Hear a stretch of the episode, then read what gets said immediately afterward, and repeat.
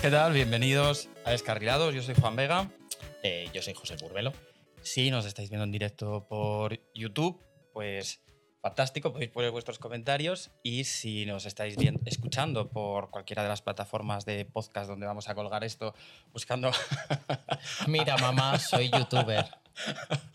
o, o podcaster o lo que sea, pues no nos podéis poner comentarios, pero podéis, yo qué sé, mandar un correo o lo que os parezca o ver el vídeo en diferido en YouTube.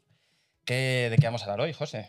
Pues bueno, habíamos quedado en que el tema de hoy estaba dedicado, inicialmente habíamos pensado en hablar de Tarantino, pero quisimos centrar un poco más en foco en alguna de las películas suyas, pues por favorecer un poco, sobre todo nuestros estudiantes eh, de la academia, pues pudiesen incluso verla sobre la marcha este día, si tenían el día aburrido, ocioso, o estaban hartos de la nefro y la otorrino, que creo que es lo que les ha tocado esta semana.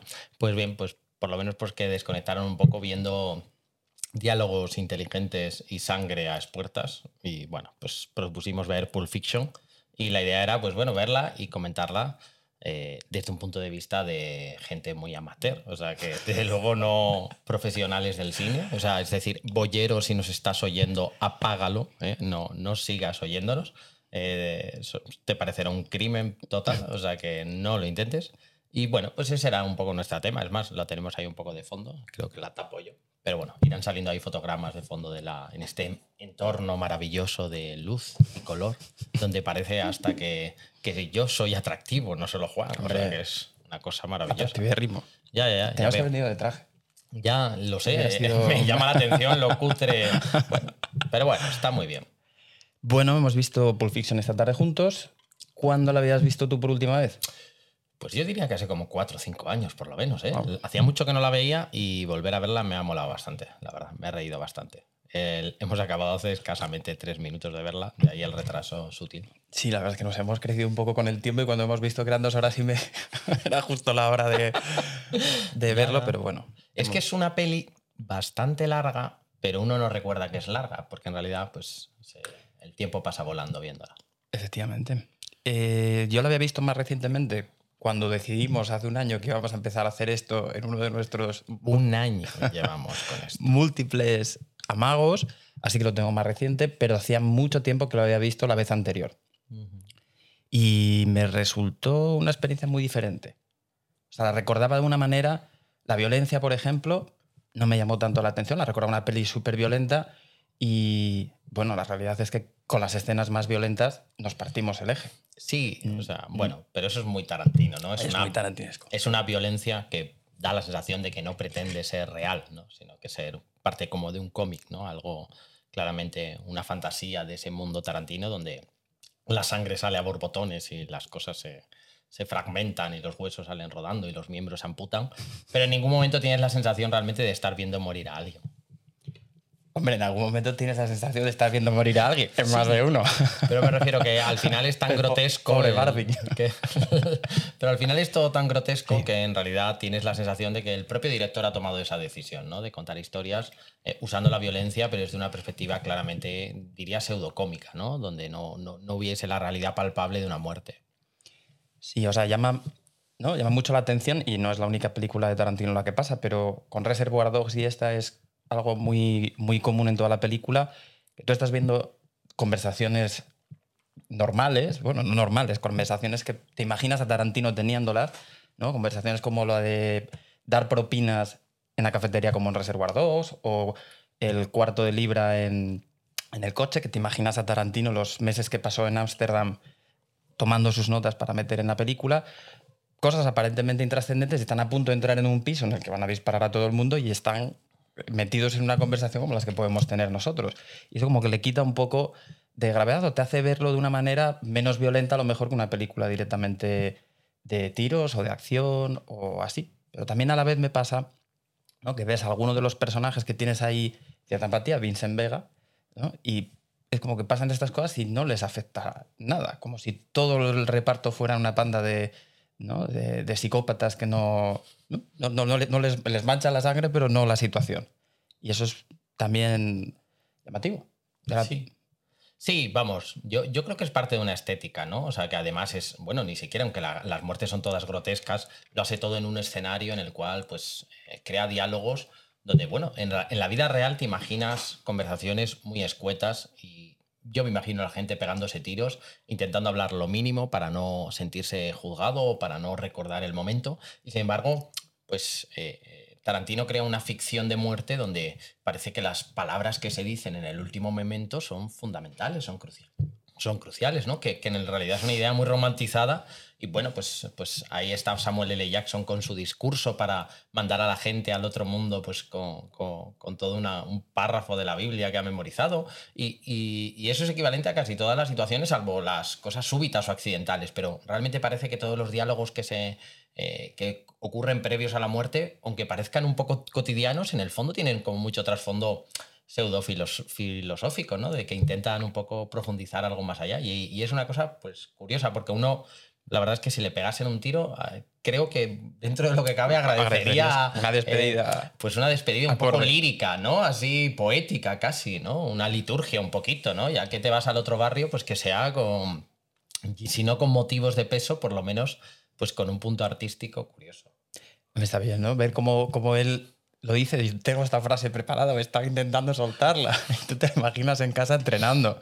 Soy un profesional y tengo que dar la talla a todo. Hombre, parece difícil. O sea, yo digo los 13 enanos en clase eh, del Hobbit y a veces, antes de empezar la lista, digo, a ver si se me va a olvidar alguno. Entonces, con una pistola en la mano y pegando un tiro, ¿no? apuntando para acertar me parece difícil recordar la frase en esos contextos. O sea, me parece una cosa muy talentosa. El otro día vi, no es de esta película, así que es un poco spoiler, pero en otro personaje, Samuel L. Jackson del universo Marvel, cuando hace de Nick, Fury, de Nick Fury, cuando aparece una escena de su tumba, ahí ya sabéis que hay saltos en el tiempo y cosas, en la tumba viene el salmo de, Ezequiel, el que empieza diciendo el, el, camino del hombre recto, que no es realmente del salmo, la parte final sí, pero esa parte se la inventaron.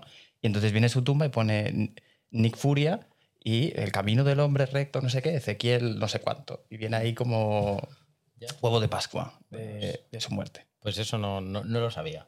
Pero es curioso que los universos se vayan solapando. Ahí... Sí, sí. Bueno, eh, a mí me parece que las pelis de Talantino, o sea, Talantino creo que crea un espíritu y un estilo muy propio, ¿no? Muy particular. Creo que si has visto una peli de Tarantino, luego ves otra sin que te digan que el director es él, sabes reconocer que es suya, o sea, que es relativamente sencillo, no digo todas, pero sí el, el 80% de su filmografía. Y eso y creo que dentro de sus pelis hay un universo, o sea, que todas se van relacionando un poco, todas van tocando temas que hablan de otras, o sea, que es, eso es muy curioso. Eh, y bueno, eh, creo que es algo que es, parte de la libertad artística del director. Creo que es algo que muy pocos directores llegan a conseguir de forma tan palpable como, como Tarantino, que es que se le reconoce casi en 10 fotogramas. Y sí, creo que también él mismo crea un universo en torno a ellas. De eso lo hablábamos ahora viéndolo. Me llama la atención esa mentalidad, o sea, Pulp Fiction la hizo tres años después de estar el tío en un videoclub, atendiendo en un videoclub, con sus guiones, sus proyectos. No le habían salido muy bien algunas series de televisión que hizo, alguna grabación con amateur, gente que no tenía dinero para pagarles. Él tenía sus guiones que había vendido, el de Amor a quemar ropa, abierto hasta, hasta el amanecer, que todavía no se habían hecho, pero él no había grabado nunca ninguna película. Grabó Reservoir 2, tuvo bastante éxito. Pero esto ocurrió dos, tres años después. Y hace este pedazo de película y ya está pensando en detalles que va a dejar, en detalles que recupera de Reservoir Dogs, que hemos estado friqueando ahí, pues que se aparece Buscemi, atendiéndole, que es lo que decías tú, en la cafetería del Jack Rabbit. Sí, bueno, eh, para los que no la acabáis de ver, ¿no? El camarero que atiende eh, a Uma Thurman y a John Travolta en la cafetería esta, la que van a hacer el twist este a bailar y tal, una escena mítica mm. del cine pues ahí hace de camarero el personaje que sería el que inició en Reservoir Dogs eh, el debate sobre si hay que dejar propina o no a los camareros. Entonces, bueno, ahí hay un guiño al hmm. pasado donde no sabemos si en esta peli acaba recibiendo el propina o no, pero desde luego lo que le toca es ser camarero. O sea, él va sembrando esas semillas y las va recogiendo en otras pelis y ya a un nivel eh, pues como el universo Marvel, ¿no? Él va creando marcas que existen en sus películas. Las hamburguesas Big Cajuna, los cigarrillos Red Apple, o sea, va que llama la atención a un tío que viene de la nada, que ya está diciendo, yo voy a hacer pues, mis 10 pelis y voy a poner estas cosas que van a ir saliendo en cada una. Una ambición eh, y, una visión. Y no hay que ir ni tan fino, ¿no? O sea, que podríamos hablar de que el señor Lobo toma exactamente el café igual que Uma Thurman en Kill Bill. Eh, con azúcar, con café y mucho azúcar, con, perdón, con leche y mucho azúcar, pero que es evidente, ¿no? El uso de la katana de Bruce Willis en, o el piloto que hace un Mazurman en esta, que va con cinco chicas y tal, que en el fondo pues es un guiño claramente al escuadrón de la muerte de, las víboras, o bueno, este no recuerdo el nombre exacto, pero exacto, a Kilby. Sí, sí, o sea que tiene mucho mérito porque no, eh, pues en efecto ya iba construyendo lo que iba a ser o no, o realmente de todo ese mundo heterogéneo que va construyendo, que hay cosas que no encajas, pues en el fondo luego él dice, ah, pues voy a tirar de este hilo y me lo voy a llevar otra vez para allá. Eh, bueno, pues sí. Sí, la verdad es que es ¿no? muy. Mm, deja muchas eh, pistas ya no solo de sus películas, sino a películas anteriores que los cinéfilos son capaces de reconocer un montón de escenas. No, yo no voy a tirar el pisto aquí porque a mitad no las he visto, pero sí que algunas más famosas, pues por ejemplo la escena de psicosis en la que se encuentra con su jefe en el coche es igual que cuando él va conduciendo y se encuentra con Marcelus Wallace que le está buscando. Cuando Bach, el, el, el boxeador que se dedicaba a mañar torneos, esta vez no se deja ganar, gana él entonces le hace la faena al mafioso de turno y eh, una vez que ha conseguido su reloj, coge y se lo encuentra de golpe. Y esa escena es muy parecida. Como eso hay un montón de guiños, mientras más sepas de cine, más te premia, porque lo que es Tarantino es un auténtico friki y una esponja del cine. Es un tío que debe haberse visto cada película que te puedas imaginar de cualquier país, porque tiene mucha influencia de cines italianos, de cines europeos, o sea, no solo cine americano, y deja todas, todas esas pistas y también entre, entre sus pelis, ¿no? Y me llama mucho la atención esa, pues lo que te decía, ¿no? O sea, este friki en dos, tres años se convierte en un director de nivelón. Reservoir Dogs fue un peliculón. Y le costó mucho sacarla. De hecho, él tenía prisa por grabarlo en plan cutre y consiguió un amigo suyo o un conocido suyo, porque él estaba todo el día buscando apoyos y le dijo, cuando vio el guion, dijo, no, no, espera, porque esto hay que hacerlo bien y fue a buscar a gente para conseguir dinero para hacer la película mejor y entre ellos estaba Harvey Keitel que puso pasta. O sea, no solo dijo yo voy a ser el señor White, era el señor, era el señor White, ¿no? Creo que sí. En Reservoir Dogs. No me acuerdo de los colores. No me acuerdo de los colores, pero vamos, como, como, un señor lobo parecido. Sí, sí, sí, Y puso la pasta para hacerlo y a partir de ahí tuvo tanta fama que en Pulp Fiction hay un montón de historias de quién iba a hacer cada papel. Había un montón de actores que querían entrar en esa, lista de este director independiente que estaba surgiendo. Luego ya fue un éxito total y ya pasó a ser no de cine independiente, sino una persona muy famosa. Pero tú ves la lista y había un montón de gente que intentó entrar. Y por ejemplo, eh, no sé qué Madsen, ¿cómo se llama? No sé, el, que hacía del. de. Ya no me acuerdo los colores, tenía que haber visto reservados. Hace poco ya. Eh, ¿Cómo se llama? El, que está muy pirado, joder, que se pone a disparar en mitad del atraco que no vemos. Sí, sí, pero estás preguntando por nombres en inglés a alguien que, tiene dislexia y es incapaz de recordar el nombre de nadie. Mr. Blonde, se llamaba Mr. Blonde. Eh, bueno, pues uno de los protas de Reservado era el que iba a hacer de Vincent Vega. Y lo dejó en el último momento porque estaba contratado para Wyatt Y entonces recuperó a John Travolta que es otro de los temas típicos de Tarantino, es su capacidad de casting, de coger a gente que había sido un poco... que había tenido cierto éxito y que había caído en el olvido. lo ha hecho a lo largo de su carrera con distintas personas y el papel más claro así fue Travolta. He visto ahora y es que está en Travolta y a mí me encanta, me parece espectacular. Ah, eh, a, mí me flipa. O sea, que creo que es una elección súper chula eh, porque creo que hace una especie de... hace de sí mismo en decadencia, ¿no? Es como rescatarse así eh, en un poco el ocaso de los dioses. Y lo comentaba, pues, ¿no? Que entran un poco en esa escena donde luego, en esa cafetería donde luego va a bailar y demás. Y en realidad él entra ya drogado, pasado de rosca de heroína. Eh, no sabía a dónde iba. Y sin embargo, es un personaje que encaja perfectamente en la estética. Es decir, que John Travolta, sin pretenderlo, podría vivir allí perfectamente. Y, encaja perfectamente en ese papel. Y, yo creo que, es un gran acierto. O sea que eh, lo, hace fenomenal y haberle elegido a él es todo un acierto. Y tener en la cabeza, yo creo que el casting de estas, nosotros no, bueno, yo por lo menos, y yo creo que tú tampoco, no tenemos contacto con nadie del mundo del cine como para saberlo Todavía no. segunda mano, de hablarlo con esa gente. Pero el imaginarte sobre un guion, quién puede encajar bien haciendo esto, ves esta película y por mucho que te digan que otra persona Hombre, papeles menores, pero Samuel L. Jackson, John Travolta, Uma Thurman, no te puedes ya imaginar a otra persona haciendo esos papeles porque son como si estuvieran pensados para ellos y todos tuvieron otra gente candidata al, al papel.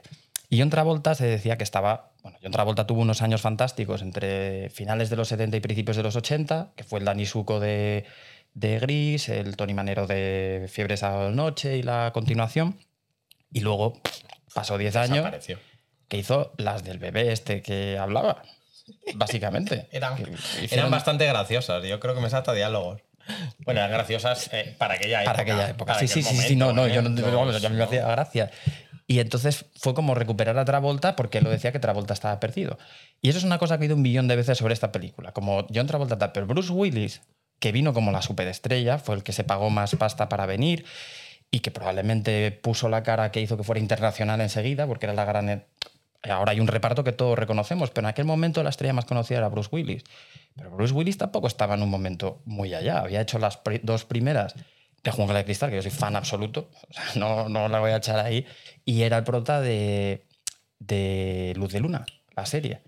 Que en aquel momento no era tan prestigio como ahora. O sea, en aquel momento la televisión tenía las estrellas de tele y el cine las de cine. Sí, sí. Entonces no era conocido, pero no tenía ese caché. Y de hecho, era la voz del bebé en las pelis del bebé de Travolta. O sea, que, que Bruce Willis tampoco es que estuviera en el momento, por ejemplo, de finales de los 90, que era ya súper, súper, súper estrella. Entre otras cosas, gracias a esto. O sea, que recuperó y lanzó el estrellato a mucha gente. Samuel L. Jackson, que tampoco era muy conocido y después de esto, pues ya. Bueno, Samuel L. Jackson se convierte en un fiel a las películas, ¿no? O sea que luego acabaría saliendo hasta incluso en papeles secundarios de casi todo el mundo de Quentin Tarantino y, y eso dice mucho de, de la relación que debe haber entre el director y el actor, ¿no? O sea que yo creo que Samuel L. Jackson pasa el estrellato a raíz de esas colaboraciones, sin duda. Yo sí creo que lo miré en la fase de documentación de nuestra época antes que íbamos a hacer gafapastismo. Eh, yo creo que estás, eh, eh, bueno, estás, estamos quedando bastante gafapastas, ¿eh? O Sí, sea sí. que, estoy viendo un nivelazo cultural que me tiene asombrado y anonadado. No, no, no, no, pa- vamos. Pero perdón, Pero por es que hay interrum- datos- perdón por interrumpir tu reflexión sobre Samuel L. Jackson y tu documentación al respecto. No, no. Que decías que esos datos. Esos datos, Juan, esos favor. datos son de clickbait total. De qué actor o actriz ha colaborado en más pelis de Tarantino. ¿Quién dirías? Pues eh, como actor, pues yo diría Samuel L. Jackson. Porque la he sacado por el contexto, ¿no? Claro. No, no, no, pero bueno, es que sale incluso en Kill Bill, es el señor que Es toca el pianista. piano, el pianista. De o sea hecho, que él dice algo así ¿no? como que se quiere retirar y hacer. No me he enterado, porque ya estaba preparando esto. Dijo, yo quiero retirarme. No me acuerdo ahora. que- ¿sí? Está al final. dice, ¿Dice está- que toca el piano? Cuando está hablando con el No lo otro, dice algo así como yo Bueno, me quiero desde retirar. luego pasa a una iglesia a tocar. O sea que después de sus. de saberse ahí los textos de Ezequiel, que no he tenido el placer de leer, pues se pone ahí el tío. No lo sé. Pero bueno, puede ser. ha Puede ser. salido, creo que es el que más ha salido. Lo que pasa es que luego hay gente que sale, depende si consideras Four Rooms, eh, la de Amor a quemarropa, o sea, las de los guiones de Tarantino que dirigieron algunos de sus amigos. Y depende de si consideras los extras, ¿no? Porque Claro, un cameo o, o- o no solo eso, sino los, los. Un tema que le fascina un poco, parece a Tarantino, que son los dobladores, los. Los, los- sí, Sí, eh, que- eh, él estos, es los, los de el especialista, ¿no? el que te dobla las escenas más peligrosas. Pues en realidad rescata a mucha gente de ahí y en realidad hay gente que a lo mejor tú crees que no ha salido, pero ha salido siendo especialista de una zona y luego es protagonista en otra peli. Entonces, si echas mano de eso, a lo mejor las cuentas no salen. Pero así de- en, lo, en lo visual y queriendo ser personaje y sin engañar un poco al espectador, pues yo creo que debe ser Samuel L. Jackson porque salen muchísimas. Eso es. Porque si no sería Zoe no sé qué, que es la, eh, Sí, la dobladora de la que dobla a Uma Thurman, que hace el papel en Death Proof. de Death Proof. O sea, que ahí hace ya de sí misma, pero ha hecho en- y ha salido en otras películas doblando a, a otras personas. Bueno, no es doblando, tiene un Sí, nombre sí. técnico que Sí, sí, que no estamos sale ahora mismo porque estamos... Bueno, yo creo que es el efecto de este té maravilloso que hemos preparado. Sí. Y ahí hay una, vamos, hay una cosa también en cuanto a lo de los actores y es el efecto llamada que tiene Tarantino, ¿no? A partir de ahí hay muchos actores que quieren participar en sus películas, incluso en cualquier papel en el que puedan en- entrar. Y a lo largo de las películas siguientes también recupera a otros actores. Es decir, él tiene mucha demanda, puede permitirse meter actores pues, como Leonardo DiCaprio, Brad Pitt, actorazos, ¿no? Y hacer casting internacionales, pues por ejemplo, para. No me sale el nombre, el de Hans Landa de, de Bastardos que me gusta. Qué tiempos, ¿eh? Estos que Leonardo DiCaprio es un actorazo. Perdón, continúa. Hombre, Leonardo DiCaprio ya tiene un estatus. Oye, Leonardo DiCaprio tiene una cosa con mucho mérito. Se es- recuperó de Titanic y eso tiene mucho mérito. Titanic es un película. Vamos. Que sí, que sí, no digo que no. Bueno, creo que tiene muchos Oscars. ¿no? Es una de, ¿Muchos las Oscars? películas, una de las películas con más Oscars de la historia. No es una película. Pero bueno, que aquello le dejó mucha mella en su carrera. Perdón, Sí. he vuelto a interrumpir tu circuito ahí. A ver, es que Pero a- a- de aquello se duele. recuperó porque creo que pre-Titanic, luego después tardarían en hacer películas y alguien le rescató como, como pasó con Travolta. Y ahora, pues bueno, es otra, otra estética y otra visión de Bueno, personaje. Pero DiCaprio tiene el mérito de que ha ido esquivando. He dicho eso era muy mal, pero ha ido esquivando papeles que le hubieran dado mucho éxito rápido, mucho dinero. No ha sido superhéroe. O sea, un actor del nivel y de la edad de DiCaprio es difícil que no haya caído en ninguna película, por ejemplo, de superhéroes. O ninguna de estas super franquicias del cine más taquillero. Ha ido eligiendo siempre papeles, seguro que podía. Sí, sí, seguro que puede tuvo ser, ofertas. puede ser. No, no lo sé. No lo sé, pero. De hecho, yo creo que le ofrecieron ser Anakin Skywalker. ¿Sí? ¿En serio? Creo que sí. Bueno, ten cuidado con hablar del mundo Star Wars, Ya, porque no, no, queremos ser gafapastas y hemos elegido el mundo Tarantino por creer que no habría mucha gente que estuviese por la labor de decapitarnos o sacarnos en procesión mañana. Pero si hubiéramos elegido temática, pues yo qué sé, Star Wars o sagas tipo El, El Señor de los Anillos, que Uf, n- no hemos sé. leído y nos las hemos visto, pero sabemos que nos, nos arrancarían la piel a tiras por todos los errores cometidos durante la emisión de esto. O sea que por eso hemos sido más bien cautelosos en el comienzo. Sí, yo me acuerdo las dos torres. Cuando vi el estreno de las dos torres, fui con compañeros de la facultad. Y bueno, sabían un montón de- del señor, de- que ya todos estábamos leyendo, teníamos, comprábamos miniaturas de estas de como el Warhammer, pero ediciones del Señor de los Anillos. Habíamos vuelto a leerlas, tal, y estábamos invitados al cine. Y uno de ellos era una escena de los Rohirrim. Y dice, no sé cuántos Rohirrim acuden, tal. Y se pone de pie y dice, eran 14.000. eran 14, no sé cuántos eran. Dice, en mitad del cine. Y todos ahí, o sea que, ¿Qué, qué- qué amigos más interesantes? bueno, oye, es que el peso del saber... Hombre, está, está Pesa. claro, está claro, está claro. Pues eso, tú imagínate. Nosotros empezamos a hablar aquí del Señor de los Anillos y lo primero que hace tu amigo es llamarnos e insultarnos. Y con razón, seguramente, pero vamos. Como Tenemos- yo para saberme el número de los y esos. Efectivamente. Pero bueno. Y... A ver, ¿por dónde va la película? No se ve, ¿no? La azul. estará empezando. Están en la fase de drogas. Está en fase de drogas. Sí. Pues hay una escena cuando el baile, que viene una entrevista de Travolta, y es una de las cosas de Tarantino, o sea, que él tiene tantísimo cine en la cabeza que él va a Uma Thurman y Tarantino y dice, mira, me gusta este baile de una película, yo creo que era una película de Fellini, que salían bailando, pero tampoco era una escena, yo- era de, ¿cómo se llama? Ocho y medio se llama la película, yo la vi hace un montón de años, tampoco recordaba el baile, no lo recordaba tan icónico. Luego ves el baile, se parece muchísimo a los movimientos de Travolta, y yo quiero un baile que sea así, como un twist, pero no un twist acrobático. Y le- ¿no? les dice más o menos lo que quiere. Sí, sí, vamos. Es un twist que, claro, el cine tiene esa magia, ¿no? Que cuando tienes muchas cámaras y te graban desde muchas perspectivas y la música acompaña en todo momento, en cada movimiento de ese pelo de Uma Thurman, pues queda como eclipsado y parece brillante. Pero en realidad no dejan de moverse un poco así como podría hacer yo con dos copas encima. Pero, pero sin embargo, queda como brillante en ese momento. Y es más, ganan el premio, se llevan ahí el trofeo a casa. Igualito que tú. Igualito. Bueno, yo en Yo de- realidad tengo sangre canaria, ¿eh? soy medio africano. No, no olvides que, que quizá podría bailar incluso mejor. No me retes a eso. Podría ser, podría ser.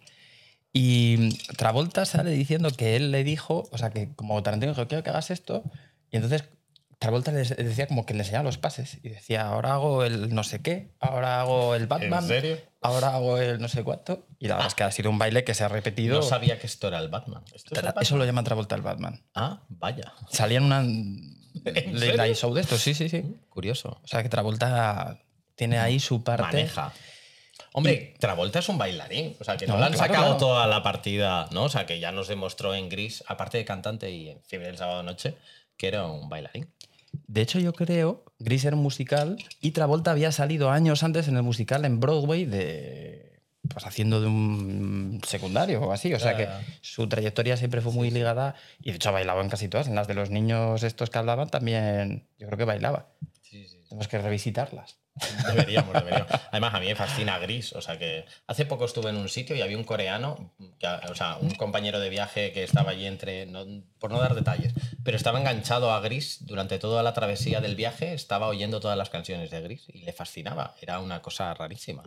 Y bueno, yo creo que es una peli que, que le marcó mucho a él, probablemente porque le encasilló. Pero bueno, o sea, ese peli donde treintañeros eran alumnos de instituto y bailaban y cantaban a la par, eh, pues bueno, eso te marca de por vida, inevitablemente. Hombre, Gris me gusta, no es de mis películas favoritas, pero será de las pelis que más veces he visto. Es muy difícil no haber visto Gris. Ya, O sea, tienes Sí, sí, tienes ese- que apagar la tele muy activamente para no haber visto Gris por lo menos 15 o 20 veces. te ¿no? tienes que resistir, eh, claramente. Tienes que decir, no, no, no, yo quiero ser de esa parte de la población humana que no ha visto Gris, ¿no? Y, luchar contra ello. Pero bueno, seguro que hay, hay una religión en- sobre el tema, Seguro, seguramente. seguro. Y seguramente sea también estadounidense. Sabes que Travolta tampoco luego. O sea, luego se convirtió un poco en héroe de acción, hizo unas cuantas películas bastante, bastante buenas. A mí me gustaba mucho esta de Face Off, la de cara a cara con Nicolas Cage. Oh, Dios. es que le, le gusta por algún motivo extraño las pelis de Nicolas Cage. ¿Por qué motivo? Pues porque son muy buenas como película de acción. Ya, Si ya, ya. En encontrar honor a la verdad, las pelis de Nicolas Cage son súper buenas, salvo por Nicolas Cage. Pues sí. Pero bueno, Pero sí, sí, sí, pero aún así, pelis en, algunas consiguen no acuerdo, estoy de estropearla acuerdo, estoy y son acuerdo. películas. Estoy de acuerdo. Vamos a, dejar, vamos a dejar la roca sin tocar. Sí, sí, sí. Llegará algún día ese momento. Y la verdad es que está un poco de capa caída otra vez. O sea, que a ver si lo recupera. No ha vuelto a hacer ninguna película con Tarantino. No. Ni ha salido así. A ver, es que yo creo que esto es difícil, porque tú lees la historia de los actores y dices, ah, pues lo ha rescatado aquí y crees que ya a partir de ahí al estrellato. Y a lo mejor, pues no, lo ha rescatado en un papel que le viene muy bien, pero a lo mejor de ahí, pues no le es fácil salir, ¿no? Luego ha hecho otros proyectos, otras películas, pero es difícil también para que este perfil de actores le hagan un, un papel a medida, es complicado, ¿no? Que le hagan, ¿no? Que creen una historia donde su perfil dé en el clavo pues es muy difícil, ¿no? O sea que yo, yo creo que le pasa mucho, o sea, hablo de Al Pacino, ¿no? Que sale en la última de, de- precisamente, ¿no? De, de Eras una vez Hollywood o no, no recuerdo el La de título. irlandés. Eso- no, no, no, digo esta, ¿no? De, de- de Tarantino. Mm. Eh, sale Al Pacino. O sea que hay actores como Al Pacino, como. eh, pues ahora no me salen nombres, pero que les es muy difícil ser rescatados de, de su historia, ¿no? Han triunfado en una serie de papeles. A- de alguna manera se les ha encasillado en ellos y luego es muy difícil hacerle historia a ese tipo de personajes, a ese tipo de actores y crear una, una peli que le, que le vaya a la medida. Eh, Es, es complicadísimo, a mí me parece. ¿sabes? No puedes hacer un Gris 3. Bueno, lo puedes intentar. Han hecho un Alpa. No, han hecho. Hicieron el Padrino 3 y pasó lo que pasó. O sea que lo puedes intentar, pero normalmente no tiene mucho éxito. Pero bueno. Bueno, bueno. Pero bueno, no sé. Yo de todas formas creo que no solo. Creo que la peli descubre a muchísimos más personajes. O sea que no solo es John Travolta, No. que entiendo que es un, un eje central.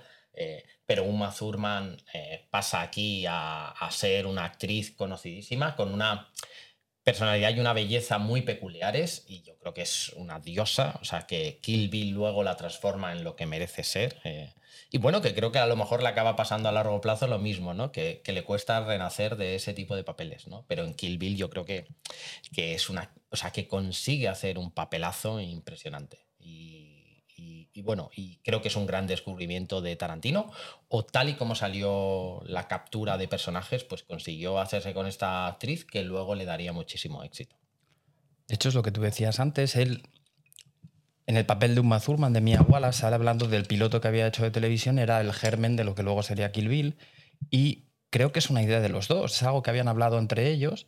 Con las atribuciones de guion, Tarantino es muy peculiar. De hecho, una de las tres historias, la del reloj, que es tu favorita, la, la historia del reloj es buenísima. es en realidad de un amigo suyo de la época del Video Archives, del videoclub donde trabajaba, y no lo reconoce, pero el guion entero, ¿eh? Por, si alguien no lo recuerda o no lo ha visto, la historia del reloj es como un amigo del padre de Booth, ¿no? Del personaje que hace Bruce Willis, pues le trae un reloj de, de su padre que ha muerto en la en batalla en la guerra del Vietnam.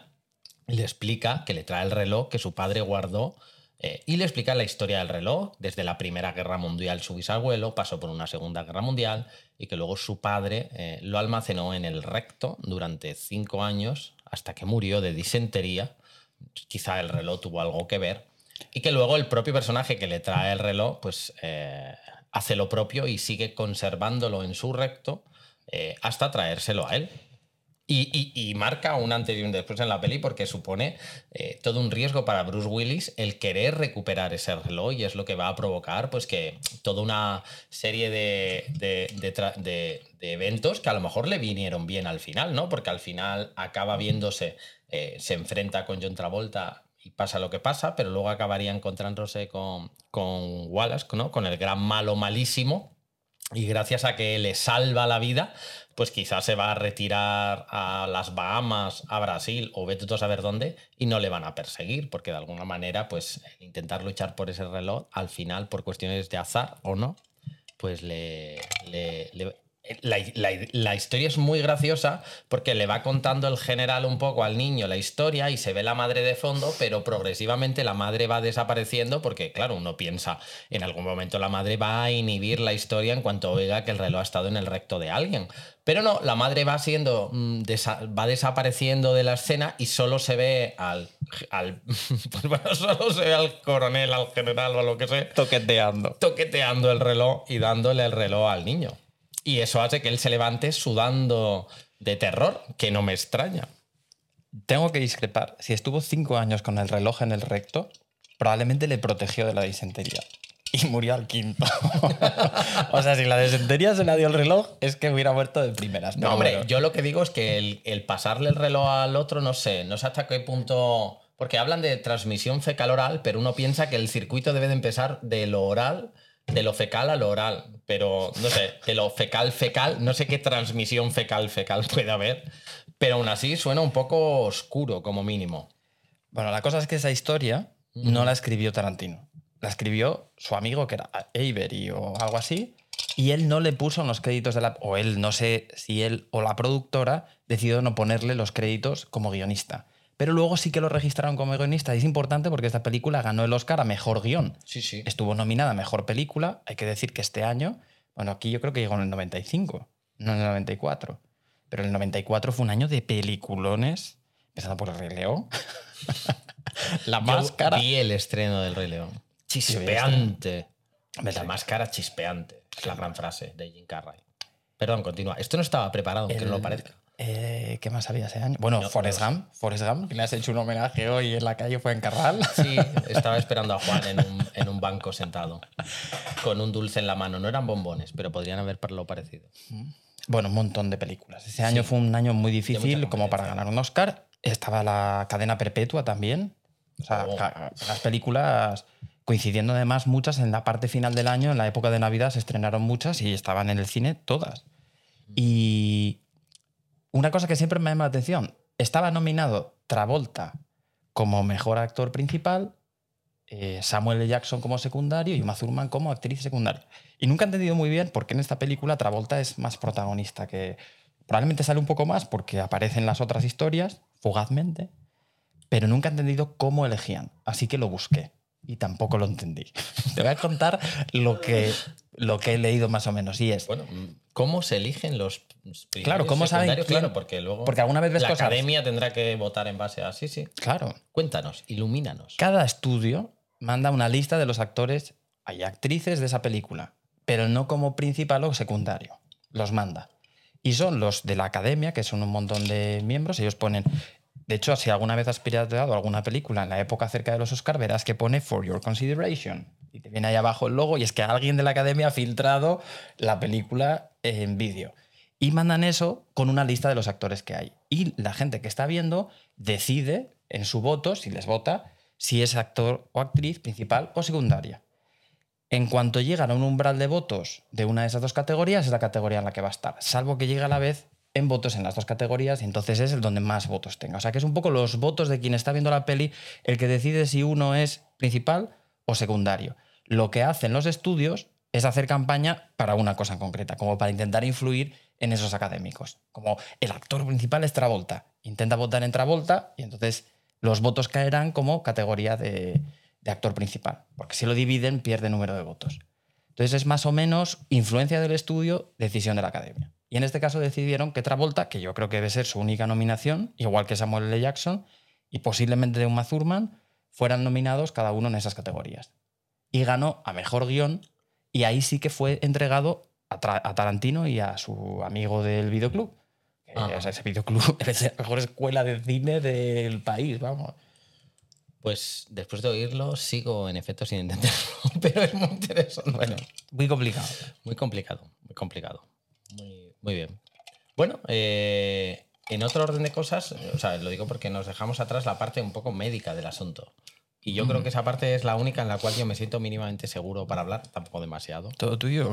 No, bueno, no te creas, ¿eh? también te puedo meter a ti en esto, ¿no? Pero yo creo que es, eh, bueno, por ejemplo, en esta peli, entrando un poco en el mundo tarantino, ¿no? Y que si corta miembros y no, no sale de forma fluctuante el flujo sanguíneo, sino que sale de continuo, eh, pues bueno, eso es, eh, eso es como empezar a tirar del hilo. Pero bueno, ya yendo al detalle, pues aquí vemos cómo Uma Thurman en su papel pues sufre una sobredosis de heroína que no se espera y acaba siendo inyectada a, nivel intracardíaco eh, por adrenalina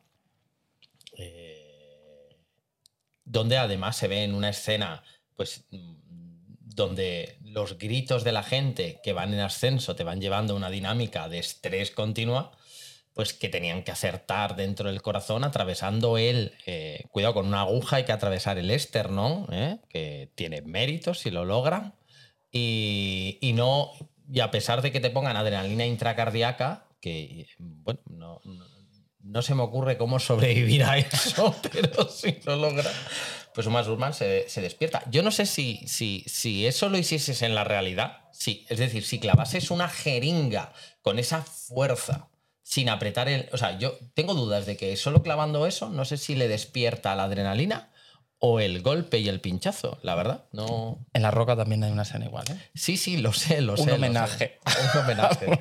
también hay un momento de... Pero en este caso, en La Roca se autopincha el corazón. O sea, a mí me fascina la, la, facilidad de la gente para localizarse el espacio intercostal. O sea, es una cosa brutal. Hay un detalle que está. Yo tengo que tocar mucho y no es que sea un obseso. En tus inyecciones intracardíacas, ¿no? Sí, sí. Bueno, no sé.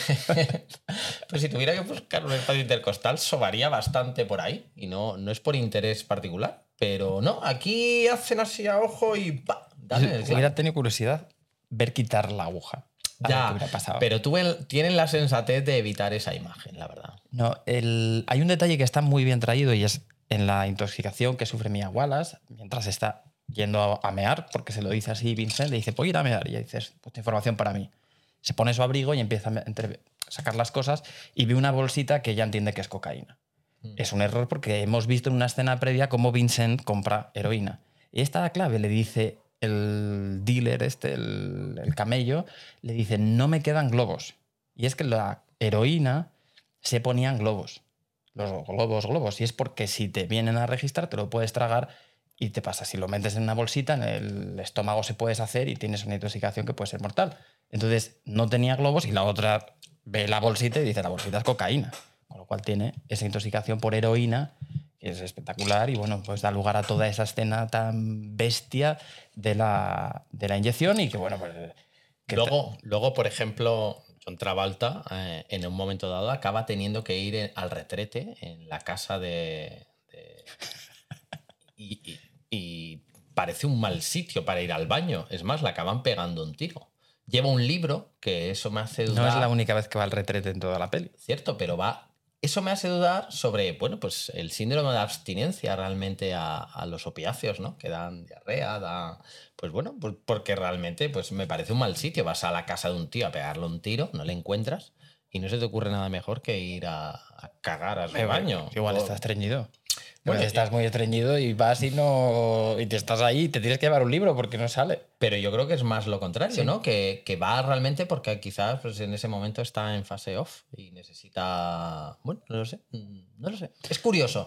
Desde luego me parece un muy mal sitio. O sea, si yo llevo un revólver encima, no lo dejaría fuera del baño. Y desde luego evitaría ir al baño en la casa de a quien asesino. Pero bueno, De todas formas, la relación de la medicina a mí me. me- me- bueno, a mí es la, la parte que más me llama la atención, ¿no?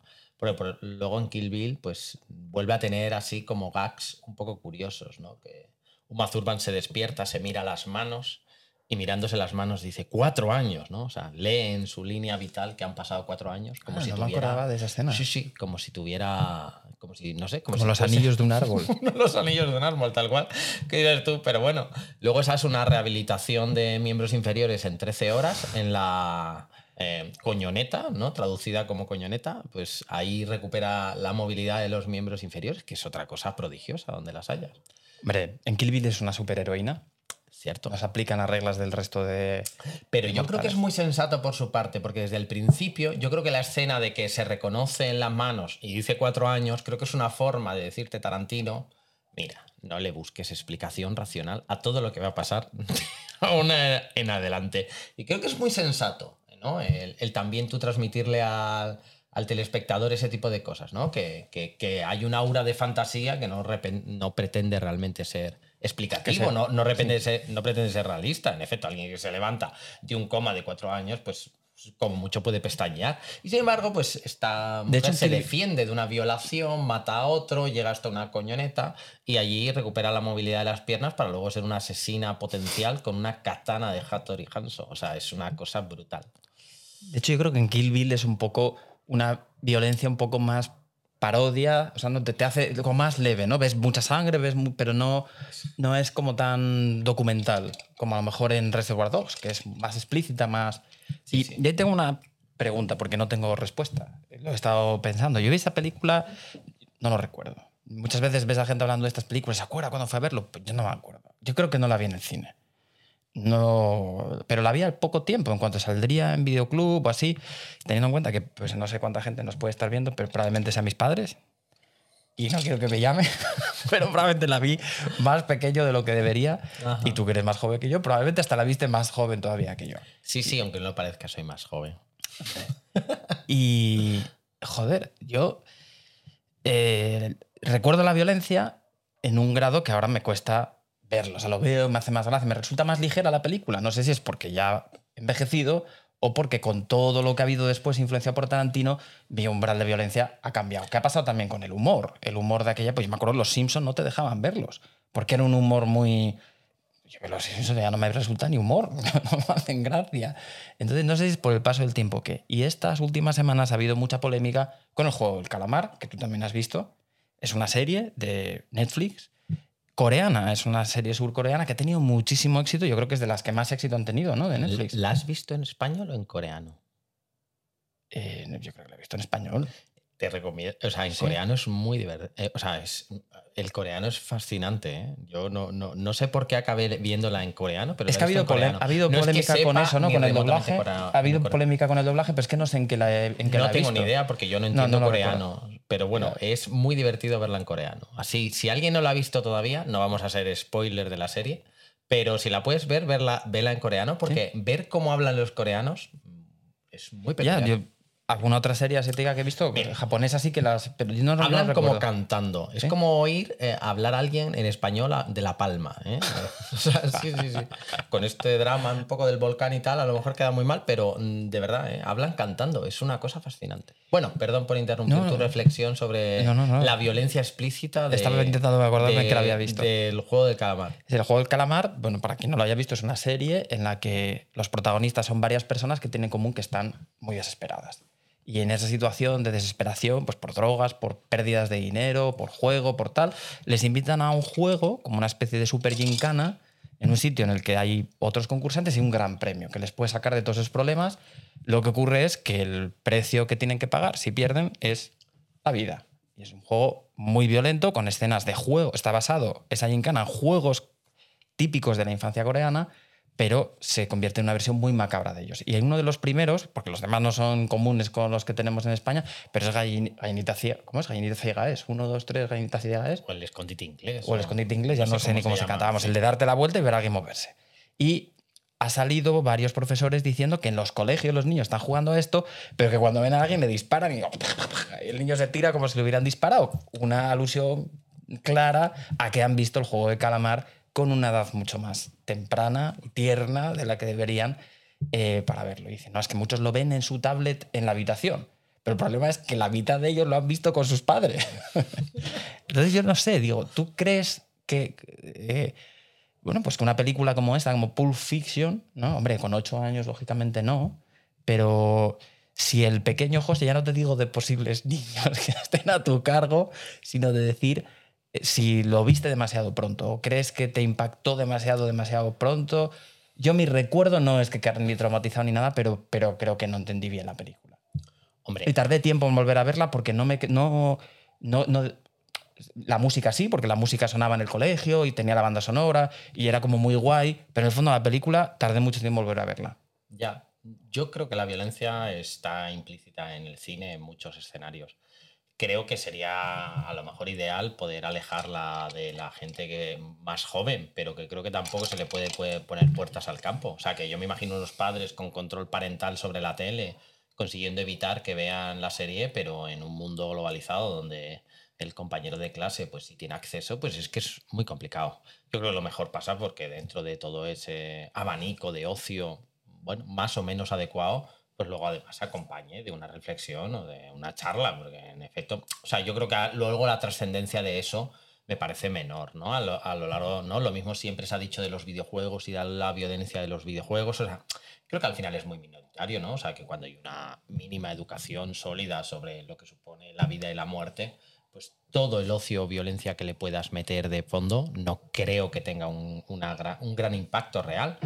Lo digo por experiencias, ¿no? O sea, yo creo que, vamos, yo que sé, en los 80 la gente se drogaba por, ¿no? Veías ahí, yo jugaba en los en el patio y habían jeringuillas, ¿eh? O sea, sí. que, que es una cosa muy loca. Y veíamos pelis probablemente con un nivel muy eh, elevado de violencia. Hombre, yo te digo esto, pero antes de ver Pulp Fiction vi Robocop. Toda mi clase vio Robocop. Robocop, no sé si lo recuerdas, pero es una peli violentísima. Con, unas escenas de ametralladoras desmembrando a la gente, o sea, una película. Y todos habíamos visto Robocop súper, pe- bueno, no sé, súper pequeños, pero muy pequeños. O sea, la violencia no apareció con Pulp Fiction, pero es una de las cosas típicas, ¿no? Cuando te dice Tarantino, te dicen, tiene muy violento, pero bueno, yo la violencia de Kill Bill, por ejemplo, eh, y la violencia de Pulp Fiction la hemos visto y cada escena, a más violenta, más nos reíamos.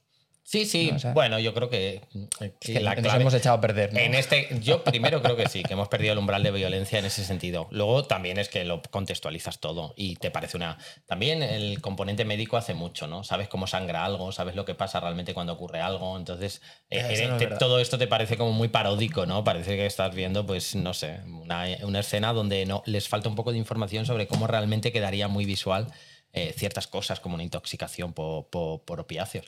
Pero bueno, creo que también influye eso, ¿no? Que la mayoría de la gente ve este tipo de pelis y sabe que no, que es una muerte, pero es una muerte ficticia en todo momento. Y bueno, y creo que el propio director tiene ese objetivo, ¿eh? No, no creo que quiera plasmar.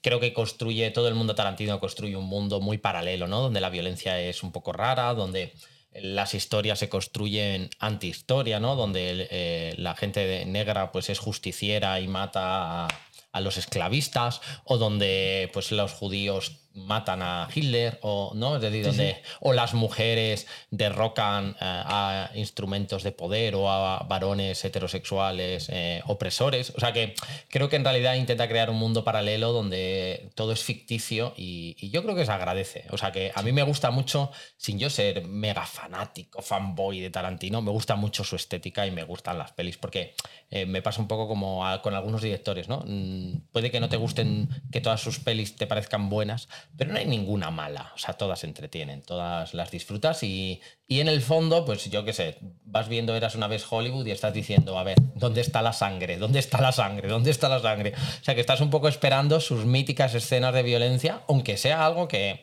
que no sea el tipo de cine que más te gusta, pero que lo esperas de él y, y al final te lo da. Tarde o temprano te lo acaba dando.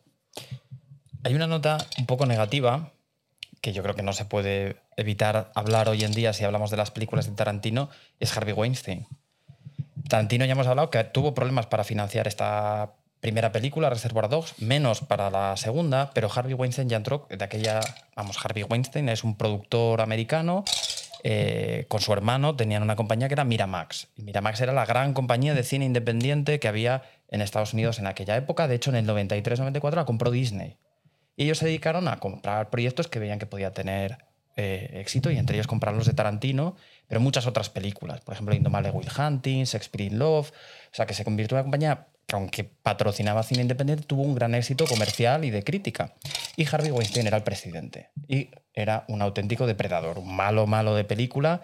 Y cuando se hizo público las cosas que le había hecho a probablemente, no sé si cientos, pero probablemente cerca de 100 mujeres a lo largo de su historia, aprovechando su posición, pues empezó el movimiento Me Too.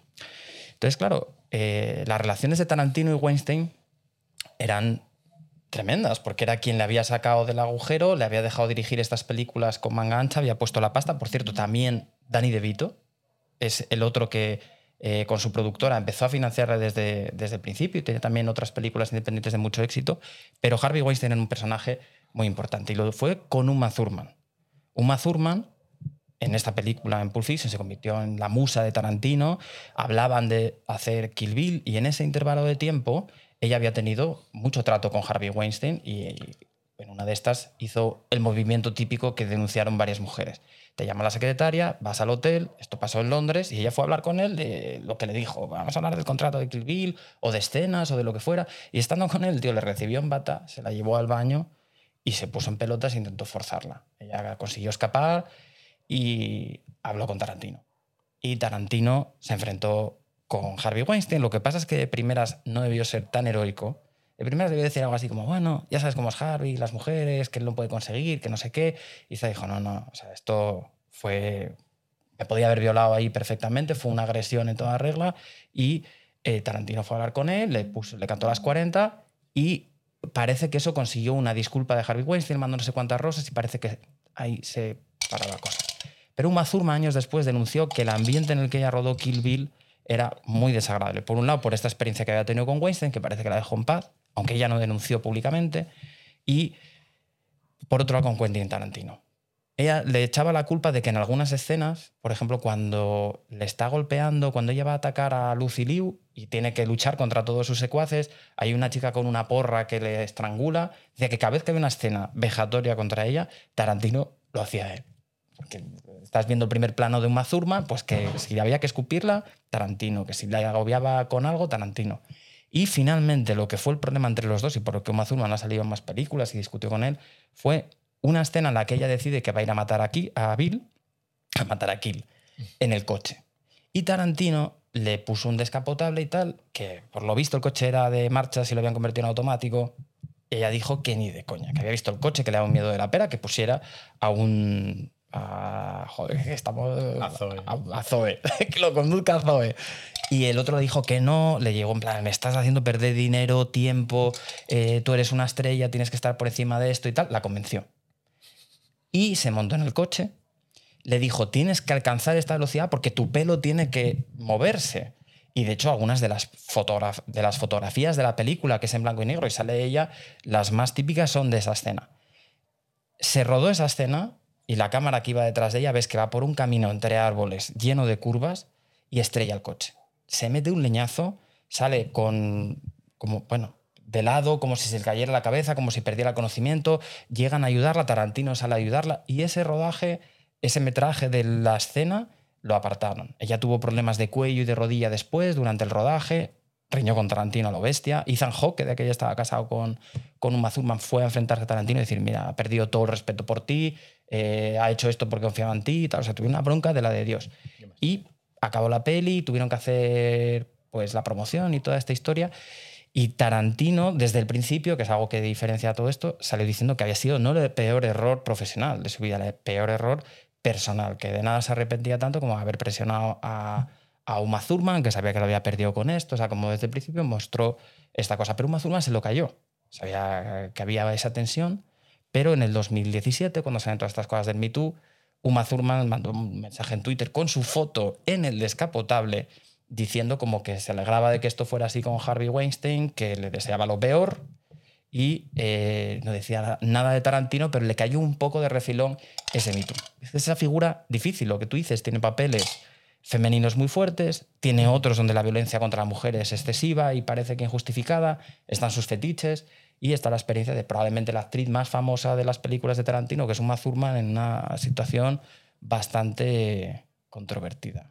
Deberíamos tener un botón que si me meto en un jardín, Ya, ya. le des mucho Yo- antes yo y lo, lo- pueda parar. Yo, estaba pensando, va a decir algo eh, políticamente incorrecto. En Vamos a ser momento. cancelados antes de acabar. Va a hacer YouTube. Vamos, Vamos a acabar en prisión. Solo espero que en ese caso pues, Que no esté Harvey compartamos mm, celda por echar unas risas, como mínimo. Madre Pero mía. sí, sí, acabaremos en prisión seguramente por decir algo incorrecto. No, no, estoy de acuerdo. Detrás de ciertos creadores siempre hay una historia un poco negra, ¿no? Y la de, desde luego, la de Tarantino no es, brill- no, no es perfectamente blanca y tiene sus luces y sus sombras. Y bueno, pues una cosa es ver la historia, luego, o sea, la película, luego lo que haya detrás de ella, pues te hace mm, tamizarla, ¿no? Y filtrarla. Pero bueno, creo que es interesante conocerlo todo, ¿no? Y también, eh, bueno, poner en valor lo positivo y también hablar de lo negativo, sin duda. Muy bien, tenemos algún comentario que estoy viendo aquí de refilo y me parece fascinante. Este de Alejandro, una pregunta. ¿Vais a Keanu Reeves en alguna película de Tarantino en el futuro? Yo, eh, eh, ¿no? A Mr. Wick, eh, me- o, bueno, que el gran papel que podríamos nombrarlo en algún momento, mm, que no es otro que el que hace en Matrix, o sea que Keanu Reeves es un actor eh, de la hostia. Pensé que me porque iba a decir el de Speed, eh, también. que sea, también es del mismo año. o sea, Keanu Reeves es un- a mí me parece un actorazo porque tiene una particularidad y es que sabe elegir muy bien qué papel le viene bien y cuál no. Entonces, eso a mí Dentro me- de sus limitaciones. Claro, eso es, es que eso sí. Y a mí me fascina. Claro, claro, él dice, no, no, no, yo sé lo que me va bien, lo que me va mal. Además, es una, hablando de un poco la historia, la parte negra un poco de Quentin Tarantino, o sea, Keanu Reeves le rodea una leyenda eh, de mucho problema personal, pero le, un aura de, de Dios, ¿no? De, de- de- alguien que se ha enfrentado a muchísimos conflictos y que siempre todo el mundo habla maravillas de Y él. como persona muy cercana a la gente. De hecho, está lleno de memes de, de Keanu Reeves en el metro, de Keanu triste en un banco tirando a las palomas, de situaciones en las que él ha ayudado a gente de manera así desinteresada y anónima, que se han hecho públicas después por agradecimiento, pero no como una campaña. Yo, yo, yo le adoro. Bueno, me encantaría adoro. Keanu Reeves en cualquier película de cualquier cosa. de cualquier cosa. Y por supuesto le pega mucho, ¿no? A este tipo de, de cosas eh, pseudo, ¿no? De, de cine donde puede haber un componente de violencia detrás y además pues su cara hierática y su papel un poco de superhombre, como en Constantine, como bueno, como muchísima parte de la filmografía Ah, Qué de, buenísima cosa. Sí, sí, sí, sí. O sea, es que tiene muchos papeles muy buenos. Luego, pues bueno, también está en Noviembre Dulce, Momento Pastel, o en el. Ciudad de Ángeles. eh, bueno, o no, la, Casa del Lago. O sea, tiene unas cuantas comedias románticas que Sí, son sí, sí. bastante. La, la de Penélope Cruz, la del paseo este por los mm, olivos. No, olivos no, las parras, era de vinos. Seguro que alguien nos está oyendo y dice, pero ¿cómo no se lo saben? Un paseo por las nubes. Un paseo por las nubes creo que se llamaba. Bueno, pues bueno, tiene también una, tuvo también una fase ahí de pastelón interesante, pero bueno, oye, ahí está él. Y, y yo creo que sí, sabe elegir muy bien sus papeles. Y Hombre, el, resurgimiento que tuvo con las películas de John Wick eh, ha sido espectacular. Y Pero porque lo ha elegido muy bien, o sea Sí. que es, es un tío que es muy sensato eligiendo los papeles, sabe lo que le viene bien y lo que le, ma- le viene mal. Y, y hace papeles a medida prácticamente. Uh, a mí me gusta mucho. Hay alguien discute conmigo que sí, que han que Keanu Reeves, eso no es un buen... Perdón, que Carlos, DiCaprio. Carlos Castillo nos dice, ¿cómo que DiCaprio ya no es buen actor? No, no, no, yo explícalo, José, explícalo, que Bueno. tú también te metes en jardines.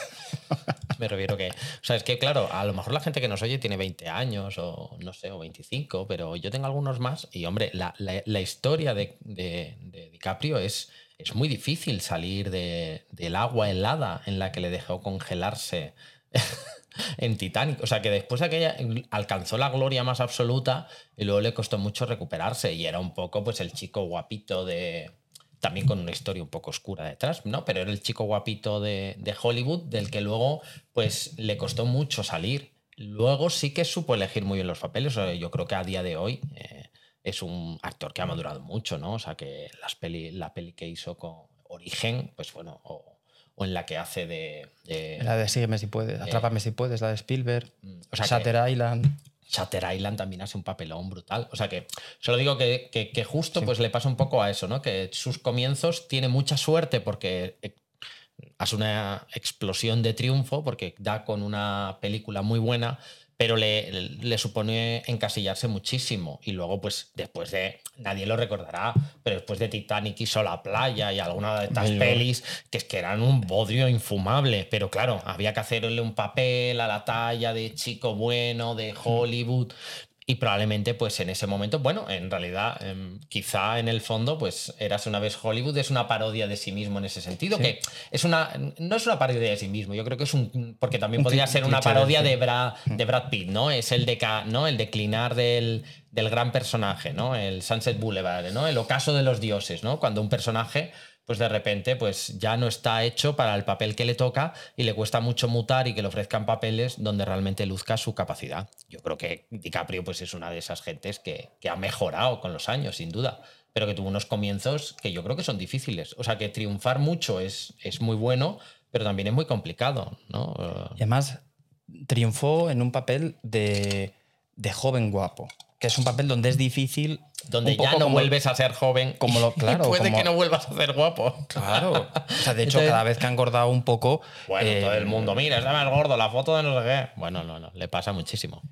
O sea que eso probablemente le ha penalizado, pero yo creo que Leonardo DiCaprio representa la búsqueda de ese papel que le puede dar el Oscar y lo ves que ya se convierte como en una obsesión buscando proyectos de cada vez más, eh, bueno, de más, de más angulación, de más complejidad, de más complejidad como el Renacido o en el caso de la de, de la de Django, que además hay una anécdota buenísima, la escena en la que se corta cuando hace esto, no estaba pensado para eso y estaban todos con él rodando y él le da un golpe a un cristal o una copa y se corta y está sangrando y el resto están con él diciendo que no me salpique.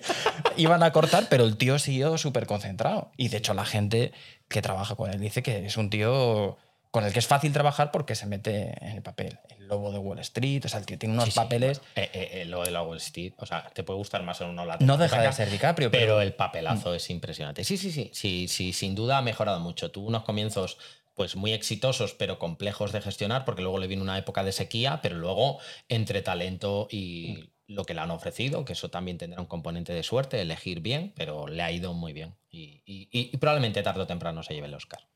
Y de hecho, Brad Pitt, que es otra persona que un poco ha pasado por las mismas cosas, pero Brad Pitt es como más, ¿no? más guapo explícitamente. es una persona del físico.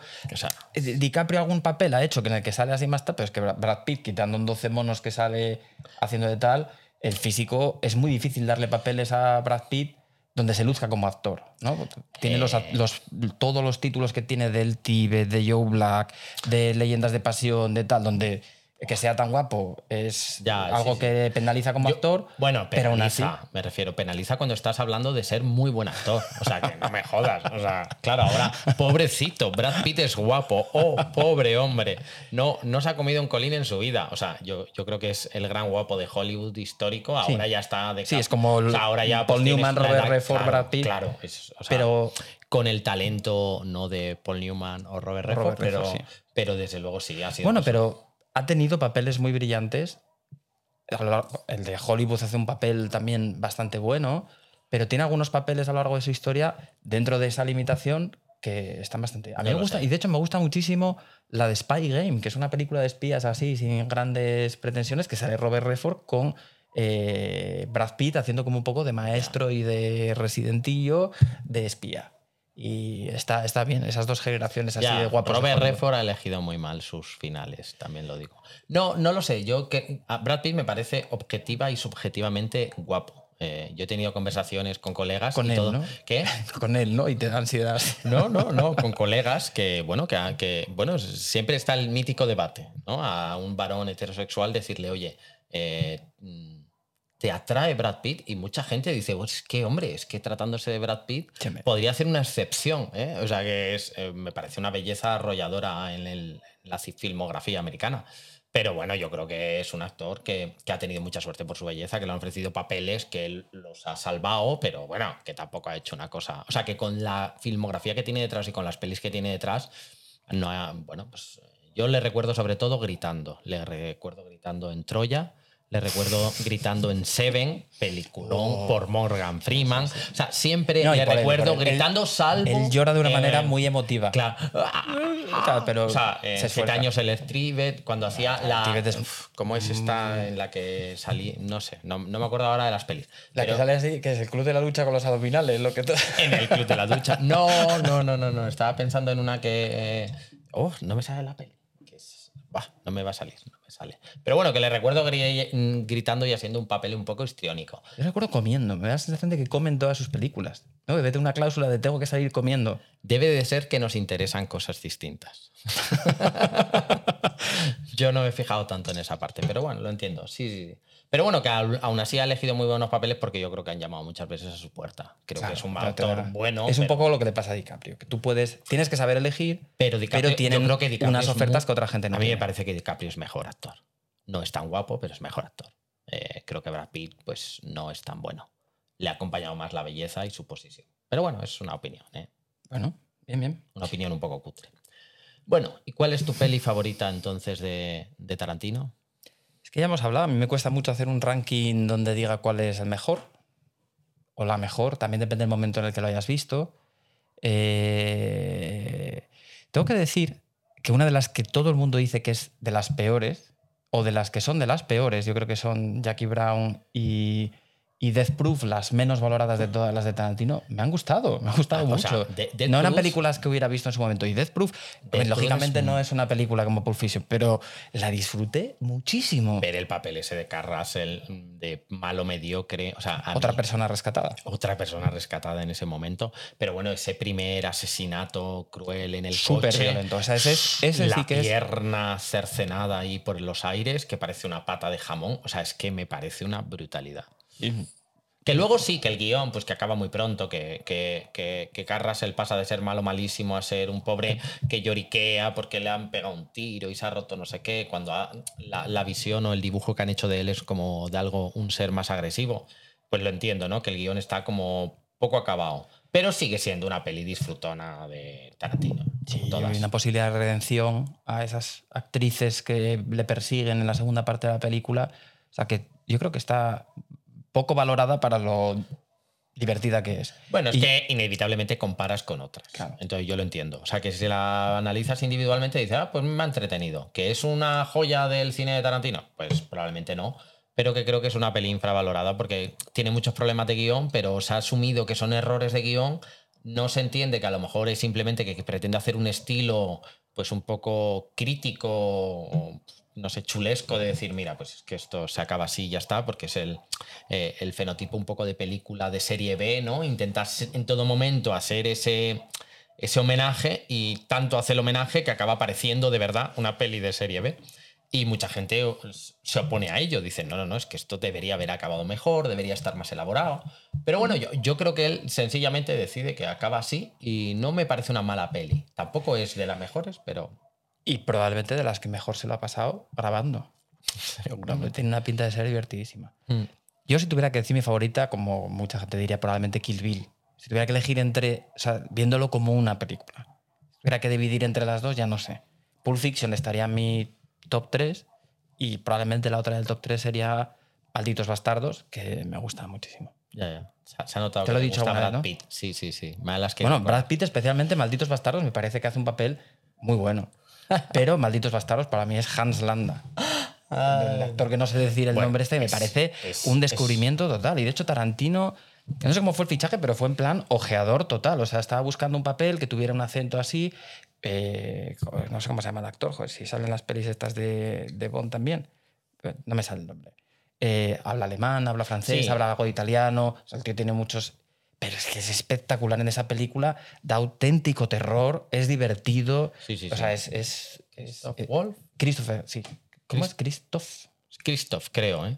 Que nos corrijan si. Espectacular. Me parece Sí, sí, es lo mejor de la película. Bueno, le media reconcilia, película. le hace malo en una y luego le rescata como bueno, buenísimo en, en Django. Eh, pero bueno, sí, sí, sí. A mí me parece que de la peli de Malditos Bastardos, él es lo mejor, sin duda. Eh, a mí no me gusta tanto la peli, o sea que me pasa como las otras, las disfruto todas. Pero reconozco que el papel de Wolf es, es- es brutal y es, es muy bueno, o sea que me gusta mucho. ¿Qué meterías tú en tu top? En mi top yo metería Kill Bill, especialmente Kill Bill 1. Yo sí elegiría. O sea, me fascina eh, los diálogos, cómo construye la historia, cómo hace que ya lo hace en Pulp Fiction, ¿no? O sea, el Pulp Fiction, o sea, yo, mm, no sé, quizás es porque tengo un sesgo de edad, ¿no? Y el, el verlas en el momento, pero a mí Reservoir Dogs me gustó mucho, entendiendo que es peor por, por ser la primera, quizás, ¿no? pero la construcción que hace de todo a la historia en torno a un único escenario y, y- y todos esos diálogos ocurrentes que luego heredarían las pelis posteriores, pero luego a mí eh, eh, Pulp Fiction me parece un peliculón, o sea, me parece increíble, o sea, me gustan todas las historias, me, me fascina muchísimo la historia del señor Lobo, ¿no? Cuando le pegan un tiro y mancha, o sea, es que todos los diálogos son buenos, la historia rocambolesca en la que acaban allá abajo, violados por un policía corrupto y, y hay un hombre de arriba abajo de cuero, o sea, me, me parece una cosa tan loca a la par que tan genial, o sea, que, que, que yo me imagino a Tarantino pensando, a ver, tengo que conseguir que Bruce Willis y ¿no? el personaje de Batch y Wallace se reconcilien para que no le persiga y esto se cierre. Ah, pues se van a reconciliar en el sótano de una tienda ¿Qué podemos siendo meter? violados. ¿Qué podemos meter? Me parece, me Sótano. parece una ida de olla brutal. O sea, eh, o sea, entendido que el resto de las pelis tendrá mejor calidad de imagen, o, de o sea, tal y como está construida Pulp Fiction, me parece dificilísimo hacerlo, hacerlo llegar. Y luego, pues, eh, eh, en ese orden cronológico, Kill Bill me flipa muchísimo. Me flipa muchísimo Kill Bill. Y sobre todo Kill Bill 1. Me parece buenísima. Que luego sí, que Django está curiosa. Kill Bill 1 es. Es que hay partes que me encantan, pero ya no me acuerdo en cuál de las dos partes está. La del manga, la que está en una escena de Kill Bill anime 1. que sale la. Kill Bill 1. Kill- bueno, me parece, pero. Pero, Pero- pero, es una solución muy ingeniosa porque dices, quiero está- contar cómo Renshi, ¿no? que es el personaje ¿no? de la de, ¿no? de- Llega a ser. llega a ser mala y digo, bueno, me voy a poner aquí a grabar, a buscar una niña japonesa. No, y además te hace ver no sé qué. que ella- Pues lo que- hace con dibujos.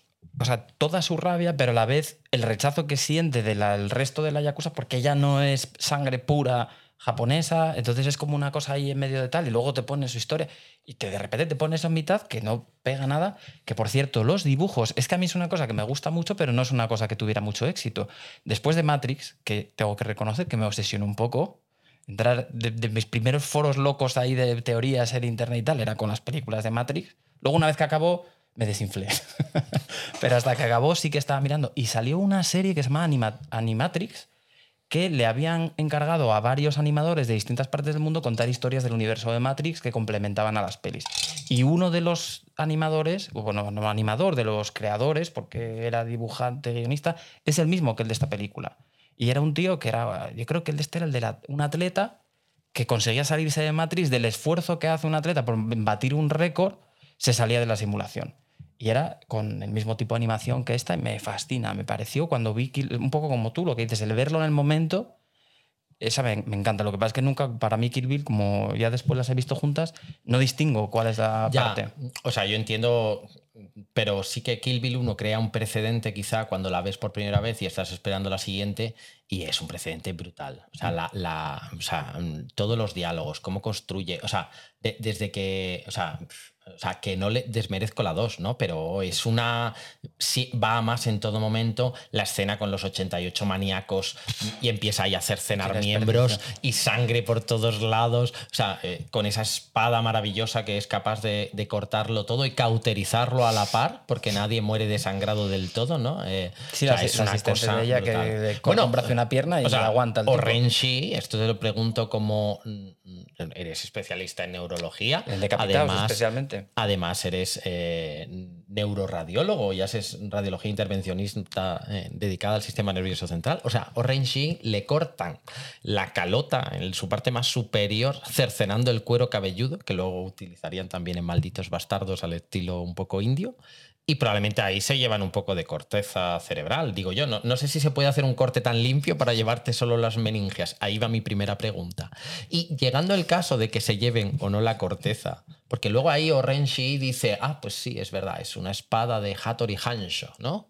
Cuando nota, no sé si en su piel o en su meninge, es decir, necesita que le mm, corten el cráneo de un solo corte para ser consciente de que la espada es de Hattori Hansho y solo entonces, no, no cuando han cortado 200 miembros y han amputado, no, no, no, solo entonces se convence de que la espada es de Hattori Hansho. Y y ahí viene la tercera pregunta o cuarta, no lo sé, eh, siento el momento de marrón, pero es posible, después de que te corten la calota, quizá parte de las meninges, quizá la carteza superior, mantener eh, el, lenguaje como para poder emitir en un sonido.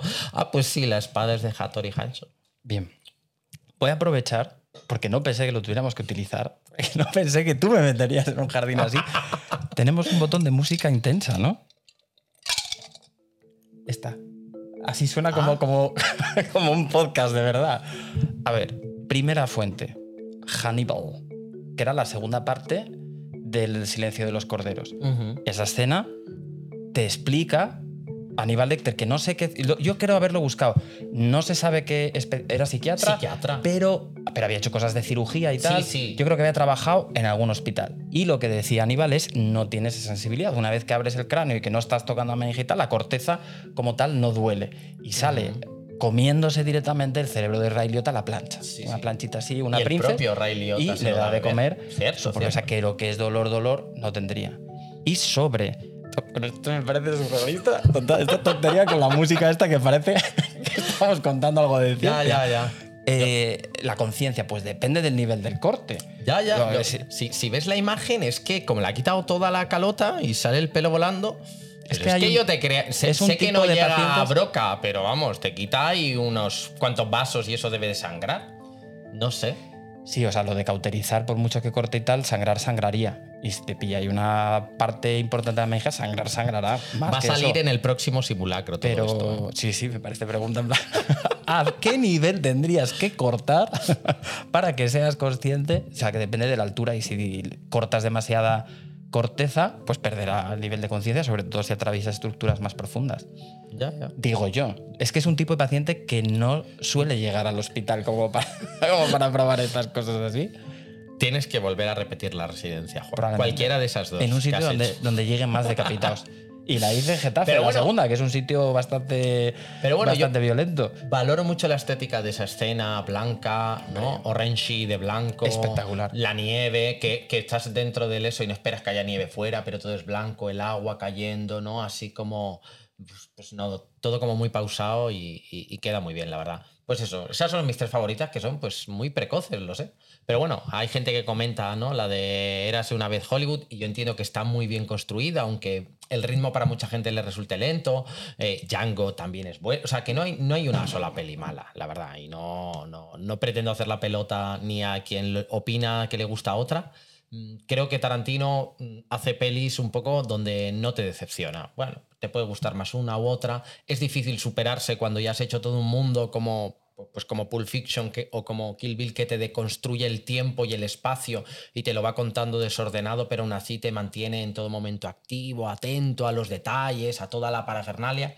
Creo que eso es, eh, eso es muy difícil de conseguir. Es más, luego renuncio un poco a ello, pero sí que mantiene en todo momento esos diálogos socarrones, ¿no? Esos momentos míticos como el de Django con ¿no? los del Ku Klux Klan, el diálogo sobre las capu, ¿no? las, las caperudas que tienen puestas y quién las ha cosido y si se ve o no se ve. O sea que tiene momentos estelares en todas sus películas y yo creo que es, eh, es genial, la verdad. De lo que dices del principio, sí que tengo la sensación de que las primeras películas esos diálogos que ves es como si Tarantino se pusiera en todos los papeles, ¿no? Como si hubiera frases de Tarantino en todos y eso se va diluyendo en las películas siguientes, donde queda un poco más como píldoras.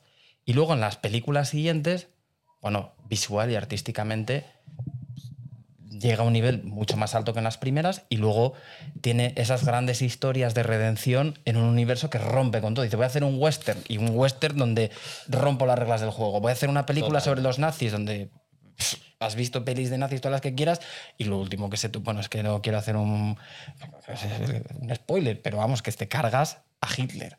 O sea que sí, sí, yo veo que en las primeras hay un Tarantino a lo mejor más puro con sus fetiches, sus ideas, sus tal, y que tiene unas píldoras de grandeza como Reservoir Dogs. Es verdad que hay, hay gente, bueno, digo hay gente, me suena haber leído, y no tengo los datos, que había una película catalana que debía ser prácticamente el mismo argumento, que no sé si lo habrá visto o no, pero es verdad que el tío había visto muchas películas.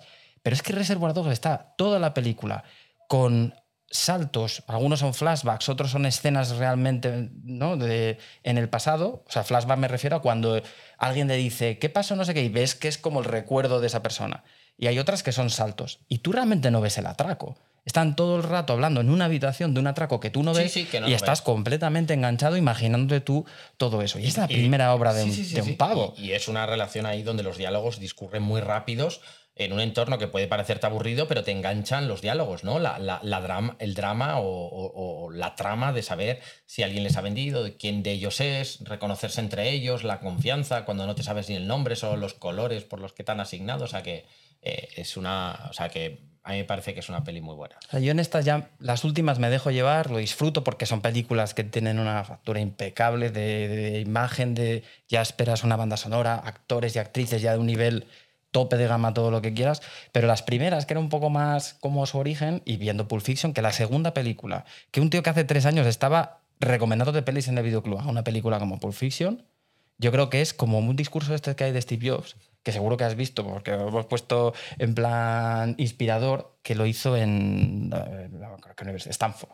Y sale diciendo su discurso de conectar los puntos. Entonces Steve Jobs está diciendo, porque yo fui a la universidad y no me adaptaba bien y las cosas que me decían no me servían, yo ya estaba pensando no sé cuántos, pero me gustaba la tipografía. Y entonces iba a clases de la universidad de tipografía. Unos años después me junté con el otro Steve, con el Wozniak, hicimos el Apple y Apple tiene las fuentes tipográficas porque yo fui a clases de tipografía, porque yo ya sabía que era lo que me gustaba. Si yo hubiera estado pensando en mi futuro en aquel momento, hubiera hecho un máster, o sea, carrera, máster y estaría en una oficina. Pero en aquel momento yo me moví hacia lo que me gustaba. Y junta, o sea, no, no iba mirando al futuro, sino que esto me gusta, esto me gusta, esto me gusta, me convierto en Steve Jobs, la persona más rica, tengo Apple, no sé qué, y miro hacia atrás y veo esos puntos conectados. Veo igual lo de Tarantino. Dices, un tío que está en un videoclub, le encantaba el cine, vio todas las películas del mundo y acabó siendo Tarantino. ¿Cuánta gente habrá por las cunetas que se dedicó a ir a clases de tipografía, que estaba de videoclub queriendo hacer una película? O sea, realmente yo creo que son dos personas con una historia típica que se ha contado muchas veces, incluso como que ellos mismos a lo largo de esa historia fueron forjando su leyenda y vendiéndola de una manera muy comercial, de, de. Tarantino así, pero que están por encima del resto de mortales en sus capacidades mentales. No sé como persona, porque los dos eran personas así muy conflictivas, pero desde luego como uno como lo que sea que fuera Steve Jobs, que era un genio de la tecnología, y Tarantino como, como creador de unas películas tremendas.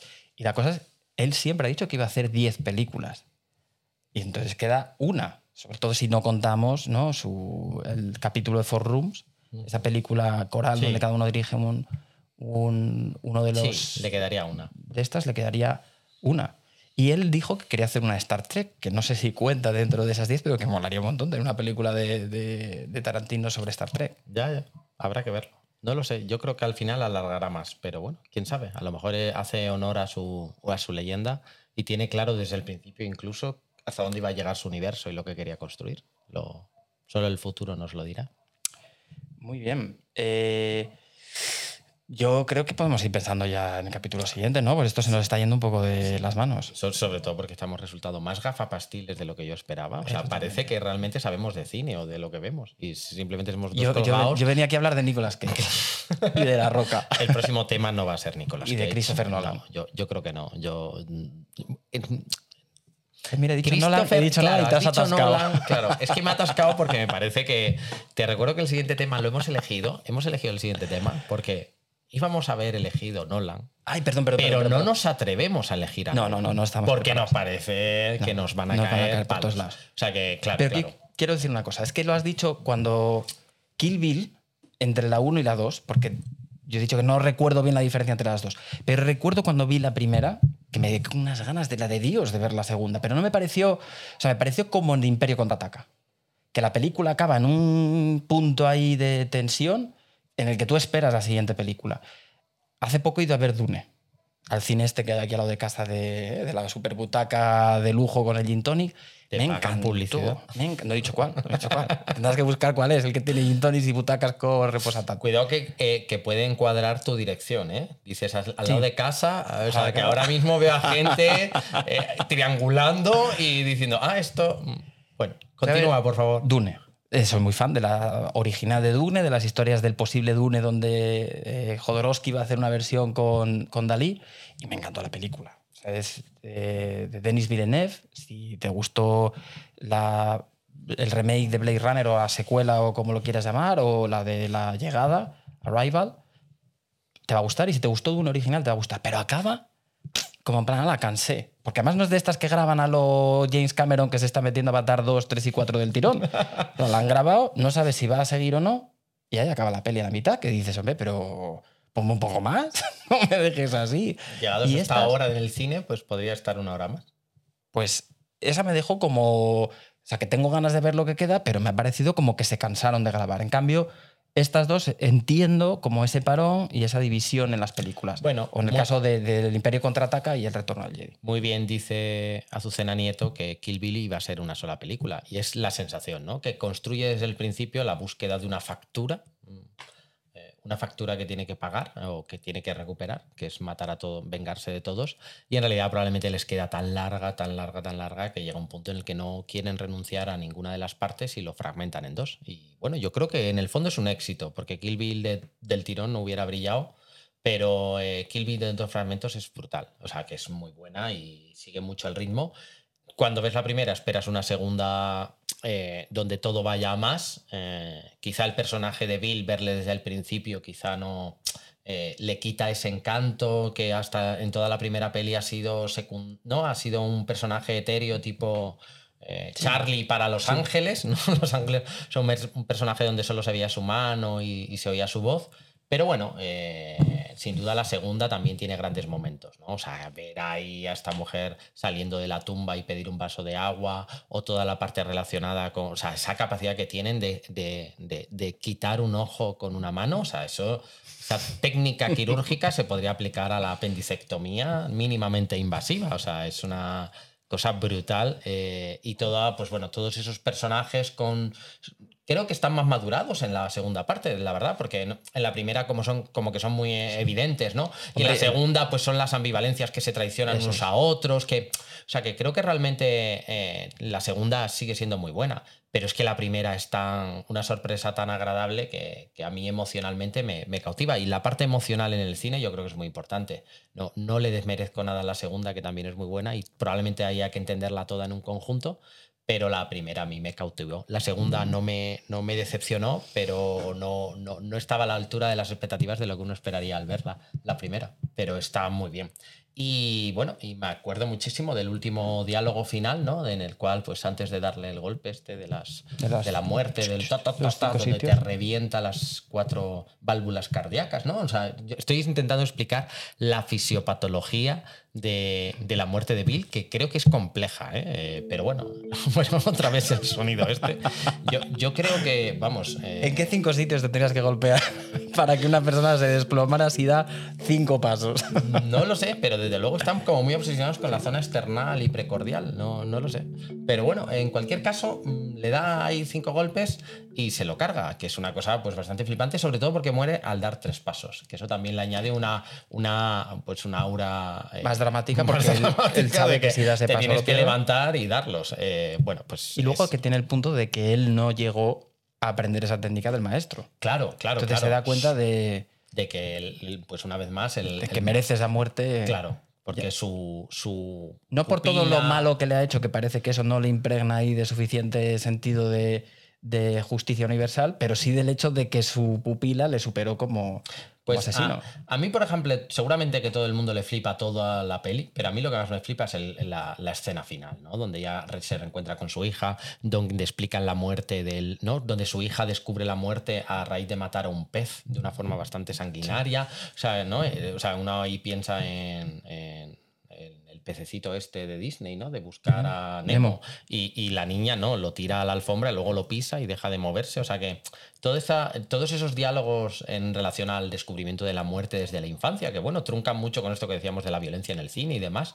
Y, y luego el diálogo sobre los superhéroes. O sea que esa parte también me, me- me parece muy interesante porque es una reflexión sobre el gran superhéroe del público que es Superman y cómo, ese, cómo Superman en el fondo pues era un personaje por todos conocido su visión, pero que para pasar desapercibido eh, se ponía un traje y, y hacía, se hacía pasar por un miope tímido, porque esa era su visión del ser humano, un ser así tonto, mediocre y timidillo para, para, para que nadie le reconociese así, con solo esas gafas. Y la diferencia de concepto con Batman, que es probablemente el otro gran héroe del universo DC. Sin duda. en el que el disfraz en realidad es Bruce Wayne. Totalmente, ¿no? Pues es, bueno, es un poco como la antítesis o las similitudes entre ambos, sabiendo que evidentemente, mm, pues eh, Batman es un personaje rico al estilo Tony Stark, que ahora goza de más simpatías, ¿no? Pero es un, eh, es un superhéroe en tanto en cuanto lo puede pagar, ¿no? Sus, sus O sea, en- superpoderes. Una de las últimas, ¿no? Le decía eh, que la de la Liga de la Justicia, cuando encuentra a Flash, que es, eh, es Ezra Miller, creo que se llama el actor, que es muy divertido. La verdad es que de esa película, de lo más divertido, se juntan varios superhéroes y es el que hace de Flash. Le pregunta algo así como, ¿y cuál es tu superpoder? Y el otro dice, tengo dinero. tengo dinero. Pues eso, Y ¿no? la mejor que- manera de gastarlo es... Pues bueno, eso en un tiempo complejo como el de hoy, pues parece que le quita puntos al superhéroe. Pero bueno, que en el fondo, pues teniendo dinero, puedes elegir hacer el bien, hacer el mal o hacer lo que te dé la gana. Sin embargo, pues eh, Bruce Wayne, ¿no? Después del drama de perder a su familia y demás, pues decide pues, utilizar su dinero y sus recursos para hacer el, eh, el bien. ¿No? Y, pero sí que le pasa eso, ¿no? Que su vida, su personaje real, pues le pasa un poco que es un millonario excéntrico y su forma de ser superhéroe es un superhéroe oscuro, poco emocionalmente eh, eh, implicado, que, que- intenta pues, salvar su ciudad como si, si fuese su país, ¿no? Como si su tierra, su patria, ¿no? En el fondo, pues fuese esa Gotham, que es Manhattan, ¿no? Eh, en, una, en un plano un poco así metafórico. Y bueno, pues eso nos ha llevado al tema de la siguiente, del siguiente, no sé, ¿cómo- ¿esto que es un podcast? ¿Un YouTube No lo sé. Live? No lo sé, tampoco yo lo sé. Pero bueno, eh, hemos decidido rendir homenaje a Batman. Es casi como un FaceTime con mi madre, pero si le quito ¿no? el sonido y el vídeo. Estoy seguro que tu madre está haciendo ahora mismo algo más interesante. Espero que sí, espero que sí, vamos. Pero bueno, sin ser mucho más rolleros, nuestra siguiente intervención yo creo que va a hablar de Batman.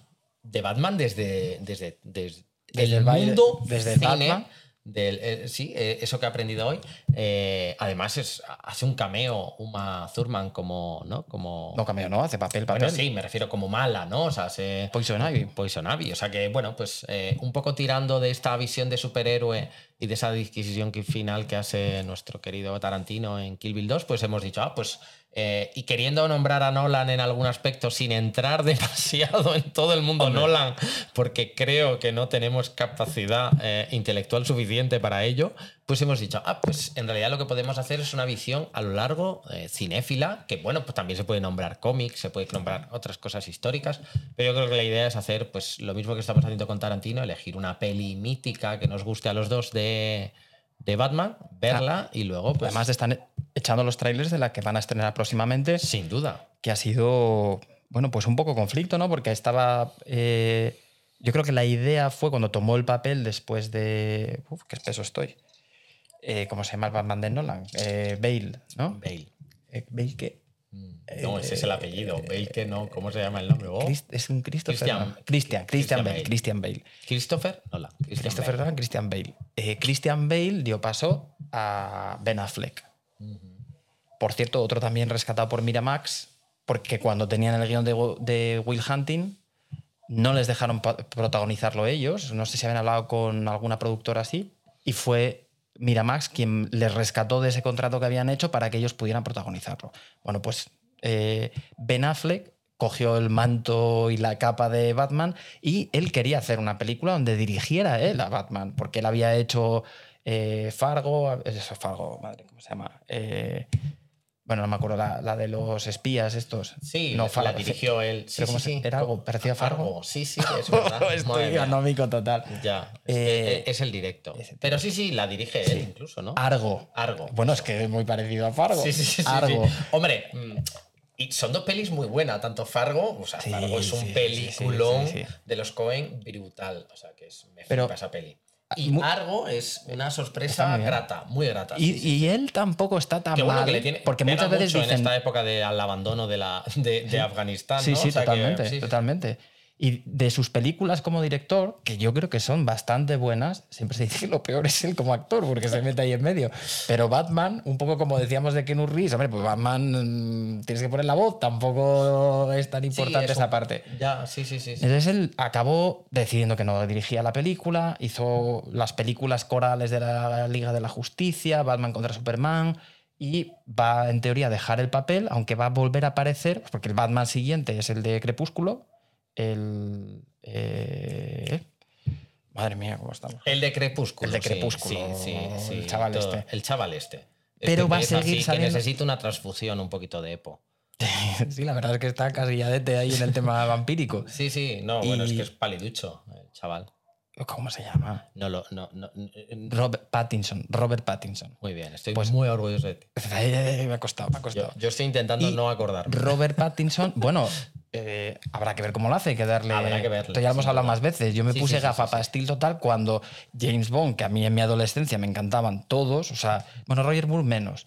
Eh, pero la, Hombre, la es que adolescencia y Roger y- Moore es, es una Bueno, era, era- era las que había. Hombre, porque veía las de Sean Connery, me Claro, gusta Sean claro. Connery, pero Roger Moore menos y Pierce Brosnan un montón. Claro. Y aparece el hombre este. No me voy a acordar ahora de James Bond. Eso parece, que ha hecho la última, no la he visto, pero a Pérez Reverte no le ha gustado. Me ha gustado. Bueno, me ha gustado. Bueno, este es otro momento de hacer un sonido de fondo para evitar el momento eh, eh, políticamente incorrecto. Pero sí, sí. Daniel Craig. Daniel, Craig. Y me acuerdo con mi amigo Antonio de la infancia, que igual de gafa pastil con James Bond que yo dijimos, pero ¿cómo va a ser este el siguiente James Bond si es rubio, es tosco, no sé qué? Vi Casino Royale y me encantó. Así que no voy a decir nada de este Batman hasta que lo veamos. Pero que además de esta película de Batman, en la siguiente de Flash es la última película en teoría en la que Ben Affleck va a hacer de Batman todavía. Pues yo, yo sí que diré algo de, de este personaje antes de ver la peli, pero lo diré en el siguiente podcast. No, yo creo que opinaremos y veremos el tráiler, que ya yo lo he visto y Sí. creo que tú también. Lo Sí, sí. veremos el tráiler y sobre todo pues veremos un poco las pelis. Reviviremos un poco la historia desde la serie de Adam West o las pelis, pre- alguna peli previa de los años 60, que incluso hay por ahí de, de Batman. Y bueno, pero yo creo que lo haremos todo centrando el tiro en una, En una en nuestra peli de Batman pues favorita. Vamos a elegir ahora la película. Yo creo que sí, porque si no, Hemos evitado hablarlo para no contaminarnos. totalmente. Tú, creo que ya sabes cuál voy a decir yo. Bueno, y, y probablemente coincidamos en este sí, caso. pero tú eres muy troll. Sé que te estás buscando otra para no coincidir. Yo voy a ponerla aquí. Estoy escribiendo. Eh, Yo no voy a poner porque ya sabes cuál es. Bueno, no sé cuál vas a decir. Pero ¿qué- qué es lo que buscamos? incluir. ¿Qué? ¿Qué es lo que buscamos? Algo Pues, más. pues buscamos eh, sentarnos aquí, ver la peli y, y probablemente tarde, como porque somos un Sí, desastre. O sea, estamos a punto. No, todavía queda un poco, pero casi hemos hecho el podcast más largo que la peli, que es un dato bastante. Bastante cutre, por bastante parte, cutre. Porque no somos tan interesantes. Pero bueno, por eso mismo, pues nada, elegir una peli interesante sobre la que va a girar todo, pero yo creo que no, yo no puedo olvidar ni los principios ni los finales. O sea que nombraremos un poco todo. Quizás intentamos ser mucho poco más Vamos a decir la segunda opción que tendríamos cada uno. ¿La segunda opción? ¿En serio? Sí. Es que eso puede dejarme en muy mal lugar. No digo Pero para elegirla, no digo para elegirla. Pero Vale. Yo tengo una primera opción y tendría una segunda opción. Una segunda opción. Sí. Vale. Decimos la segunda. Eh, vale, pero la tengo que buscar. Es que. Ah, no te sabes los nombres. Hombre, es que mm, mm, yo, yo tengo una dislexia cabalgante. Puedo el- decir. puedes buscar el nombre, Puedo el poner el, el malo o los malos. Vale, me vale, sí, sí. Ah, bueno. Claro, claro. Me refiero, es que aquí hay que ir al detalle. La de los ¿eh? pezones. matraje. La de los pezones no, pero puedo hablar del malo. Puedo hablar de, de los malos. Decimos por los malos. Bueno, no lo sé. Yo, bueno, si tú porque te lo sabes. el del Joker hay dos. Por eso, por eso, si tú te lo sabes, vamos a decir la segunda, ¿no? Mm. Pues vale, pues yo voy a ir con todo. No, no es esta. ¿Ya, ¿Tú la tienes ya clara? Yo tengo clara mi primera y mi segunda opción. Madre mía. Estoy consultando en Google. Y. Bueno, te- te- tengo que decir que yo de Adam West no me acuerdo. O sea, yo no sé si he visto alguna película. O sea, me acuerdo de. La ah, serie. bueno, y la serie de, La de serie, animación. claro, claro, no, no, la no, no, serie, sí, la la serie. serie, pero la digo, la serie. de animación. La La, serie de animación, yo, bueno, me parece espectacular. Me gustaba más que. el- porque tuve varios. Es verdad que no, nunca he comprado los cómics de Batman de manera regular. Pero sí que a lo largo de este tiempo he comprado pues, eh, ediciones en libro de muchos cómics de Batman y me gustan mucho las distintas épocas. Pero yo creo que la estética de la serie de animación, que luego hubo una animación similar de Superman, me encantaba. Me parecía genial y una serie buenísima.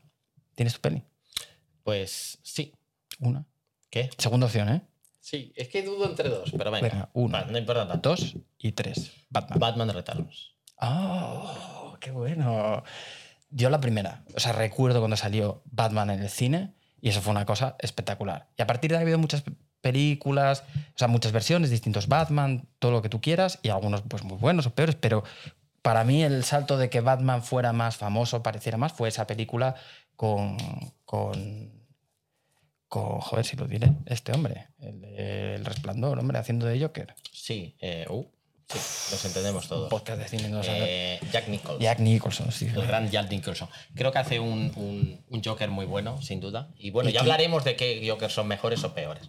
Pues bueno, en esta disyuntiva habíamos quedado. Sí, sí, Keaton, Keaton, O sea, que ahí coincidimos muy bien. Sí, sí, porque el Batman de, de la siguiente será el mismo, será Keaton. Pero bueno, pues habíamos quedado en un pacto y es que ante igualdad, pues se ponía la, veríamos la tuya. O sea que vamos a ver Batman, la primera, la, la gran peli inicial, entre comillas, que luego sería cinematográfica. Todo porque hemos eludido decir la que hubiéramos dicho, pero porque los dos sabemos y seguramente la gente que ha visto pelis de Batman sabe a cuál nos referimos. Que es el retorno al Caballero Oscuro de Christopher Nolan. Caballero Oscuro. Ah, claro, que el retorno es el libro, Eh, sí, el, el- el cómic, eso es. el Caballero Oscuro. Sí, y bueno, luego por es lo menos la traducción es esa. Sí, ¿no? The Dark. Sí, porque luego es el Caballero Oscuro Renace, es la tercera, me parece. Eso es. Vamos, la de Joker, la de Heath Ledger. La segunda Esa. de Christopher Nolan, Esa es brutal. que es espectacular. Desde Es el principio hasta el final, no tiene desperdicio. Pues nada, yo creo que hablaremos, Y- para disimular, hablaremos de Batman, la primera de todas. pero para decir algo, pero enseguida vamos a pasar. O sea, que A si tenéis Nolan. algo de tiempo, ved la de Nolan. Realmente verdad de Nolan, porque esto que estamos haciendo es una tontería. Es pero hablaremos un poco No, de pero yo tengo ganas de ver la de Keaton porque va a salir en la conversación y va a salir sus ramificaciones de multiversos posibles. O sea Por que supuesto, vamos a hablar de, de todo el universo eh, Batman que va más allá de DC, porque creemos que tiene muchas ramas, ¿no? Sigue más lejos, pues la, la peli de Joker en sí mismo, ¿no? La peli Joker, pues ta- también la, la nombraremos y, y- y otras ramas más.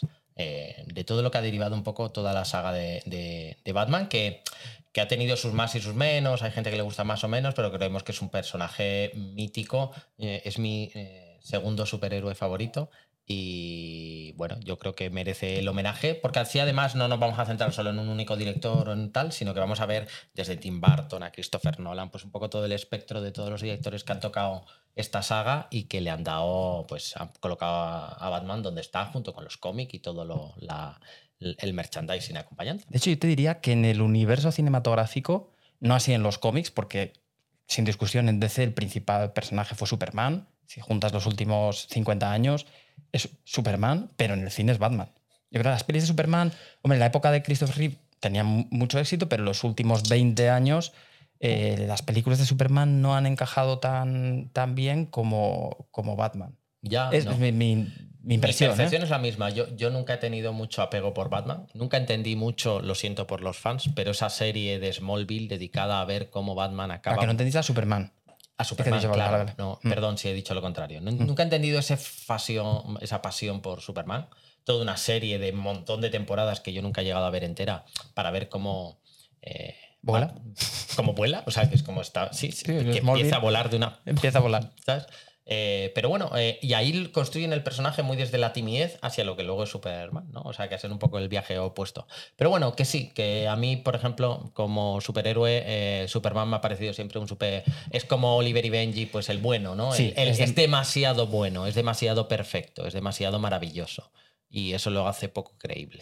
Nos gusta más Lo- personajes oscuros con luces. Lo han intentado, sombras. ¿no? Darles humanidad en las últimas películas, con el papel de, de Kevin Costner haciendo de, de Christopher Kent, diciendo, bueno, pues eres un extraterrestre, vas a ser un extraño entre todos estos, vas a tener que esconderte, pero te le, inculcan unos valores, entonces es como hijo de Kal-El y de Christopher Kent y, de, y de Marta, que es el rollo este de las Martas de la peli, que fue un poco, un poco cutre. Pero es verdad que es difícil empatizar. Hombre, no sé, tampoco es que sea fácil empatizar con Batman, no deja de ser un psicópata que se va cargando gente.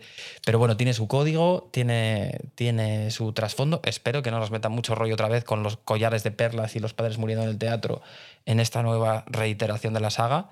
Pero, pero bueno, vamos a repasar ¿no? ese episodio, ese primer eh, película de Batman y, y hacer referencia a todo ese universo DC y extra DC. ¿Sabemos fecha? Pues eso estaba mirando. Llevo un rato mirando el móvil porque he dicho, ah, tenía que coincidir con. De hecho dijimos, Sí, lo único que tenemos que tener preparado Ya. es la fecha de cuándo vamos a el hacer tiempo. el- O sea, esto es un rollazo porque nos pegamos aquí horas y minutos hablando Y bueno, yo creo que el día idóneo habíamos dicho que iba a ser el. Más o menos, habíamos dicho uno por mes. Estamos a 24 de. Pero a ti te coincide con la. O sea, íbamos a buscar un espacio donde pasase un mes entero. Bueno, vamos a decir, probablemente lo vamos a hacer eh, la- el primer fin de semana de diciembre, creo que El es, ¿no? 5. Claro, sería el 5 de que es en el diciembre. puente. Pero como es el puente, es posible que lo tengamos que cambiar, así que Exacto. os iremos avisando por. Pero por la temática ya está clara. Vamos a hablar de Batman. Batman. Tururú. Yo soy Batman. Ahí tenemos que haber puesto. Ah, no, no se puede. No se puede poner canciones con derechos. Nos lo, Nos lo- nos lo cierran y a las dos horas de chapa no querríamos que pasara eso. Muy bien. Pues muchas gracias por aguantarnos, chapa, los que lo estáis viendo en vivo. Si es que queda alguien, mamá. Nada, Muchas gracias por el apoyo. Un rato con vosotros, eh, hablar de temas que fuesen un poco distintos al MIR, sobre todo para los alumnos que nos estéis oyendo, eh, que a lo mejor hemos sido unos peñazos, estamos eh, explorando el terreno. Y nada, la idea era un poco entretenernos entre todos, ver una peli y bueno, pues eh, intentaremos ser menos gafapastiles y un poco más frikis en la siguiente. Y, y bueno, aquí estaremos dentro de un mes aprox, quizá el 5 de diciembre u otro día, Quizás. hablando de Batman. Muy bien. Pues ha sido un placer, José. Cerramos placer, el, Juan. el chiringuito, ¿no? Vamos Sí. a poner musiquita. ¿Es esta? No, esta es la gafa pastil. Esta. Muchas gracias por aguantar la chapa.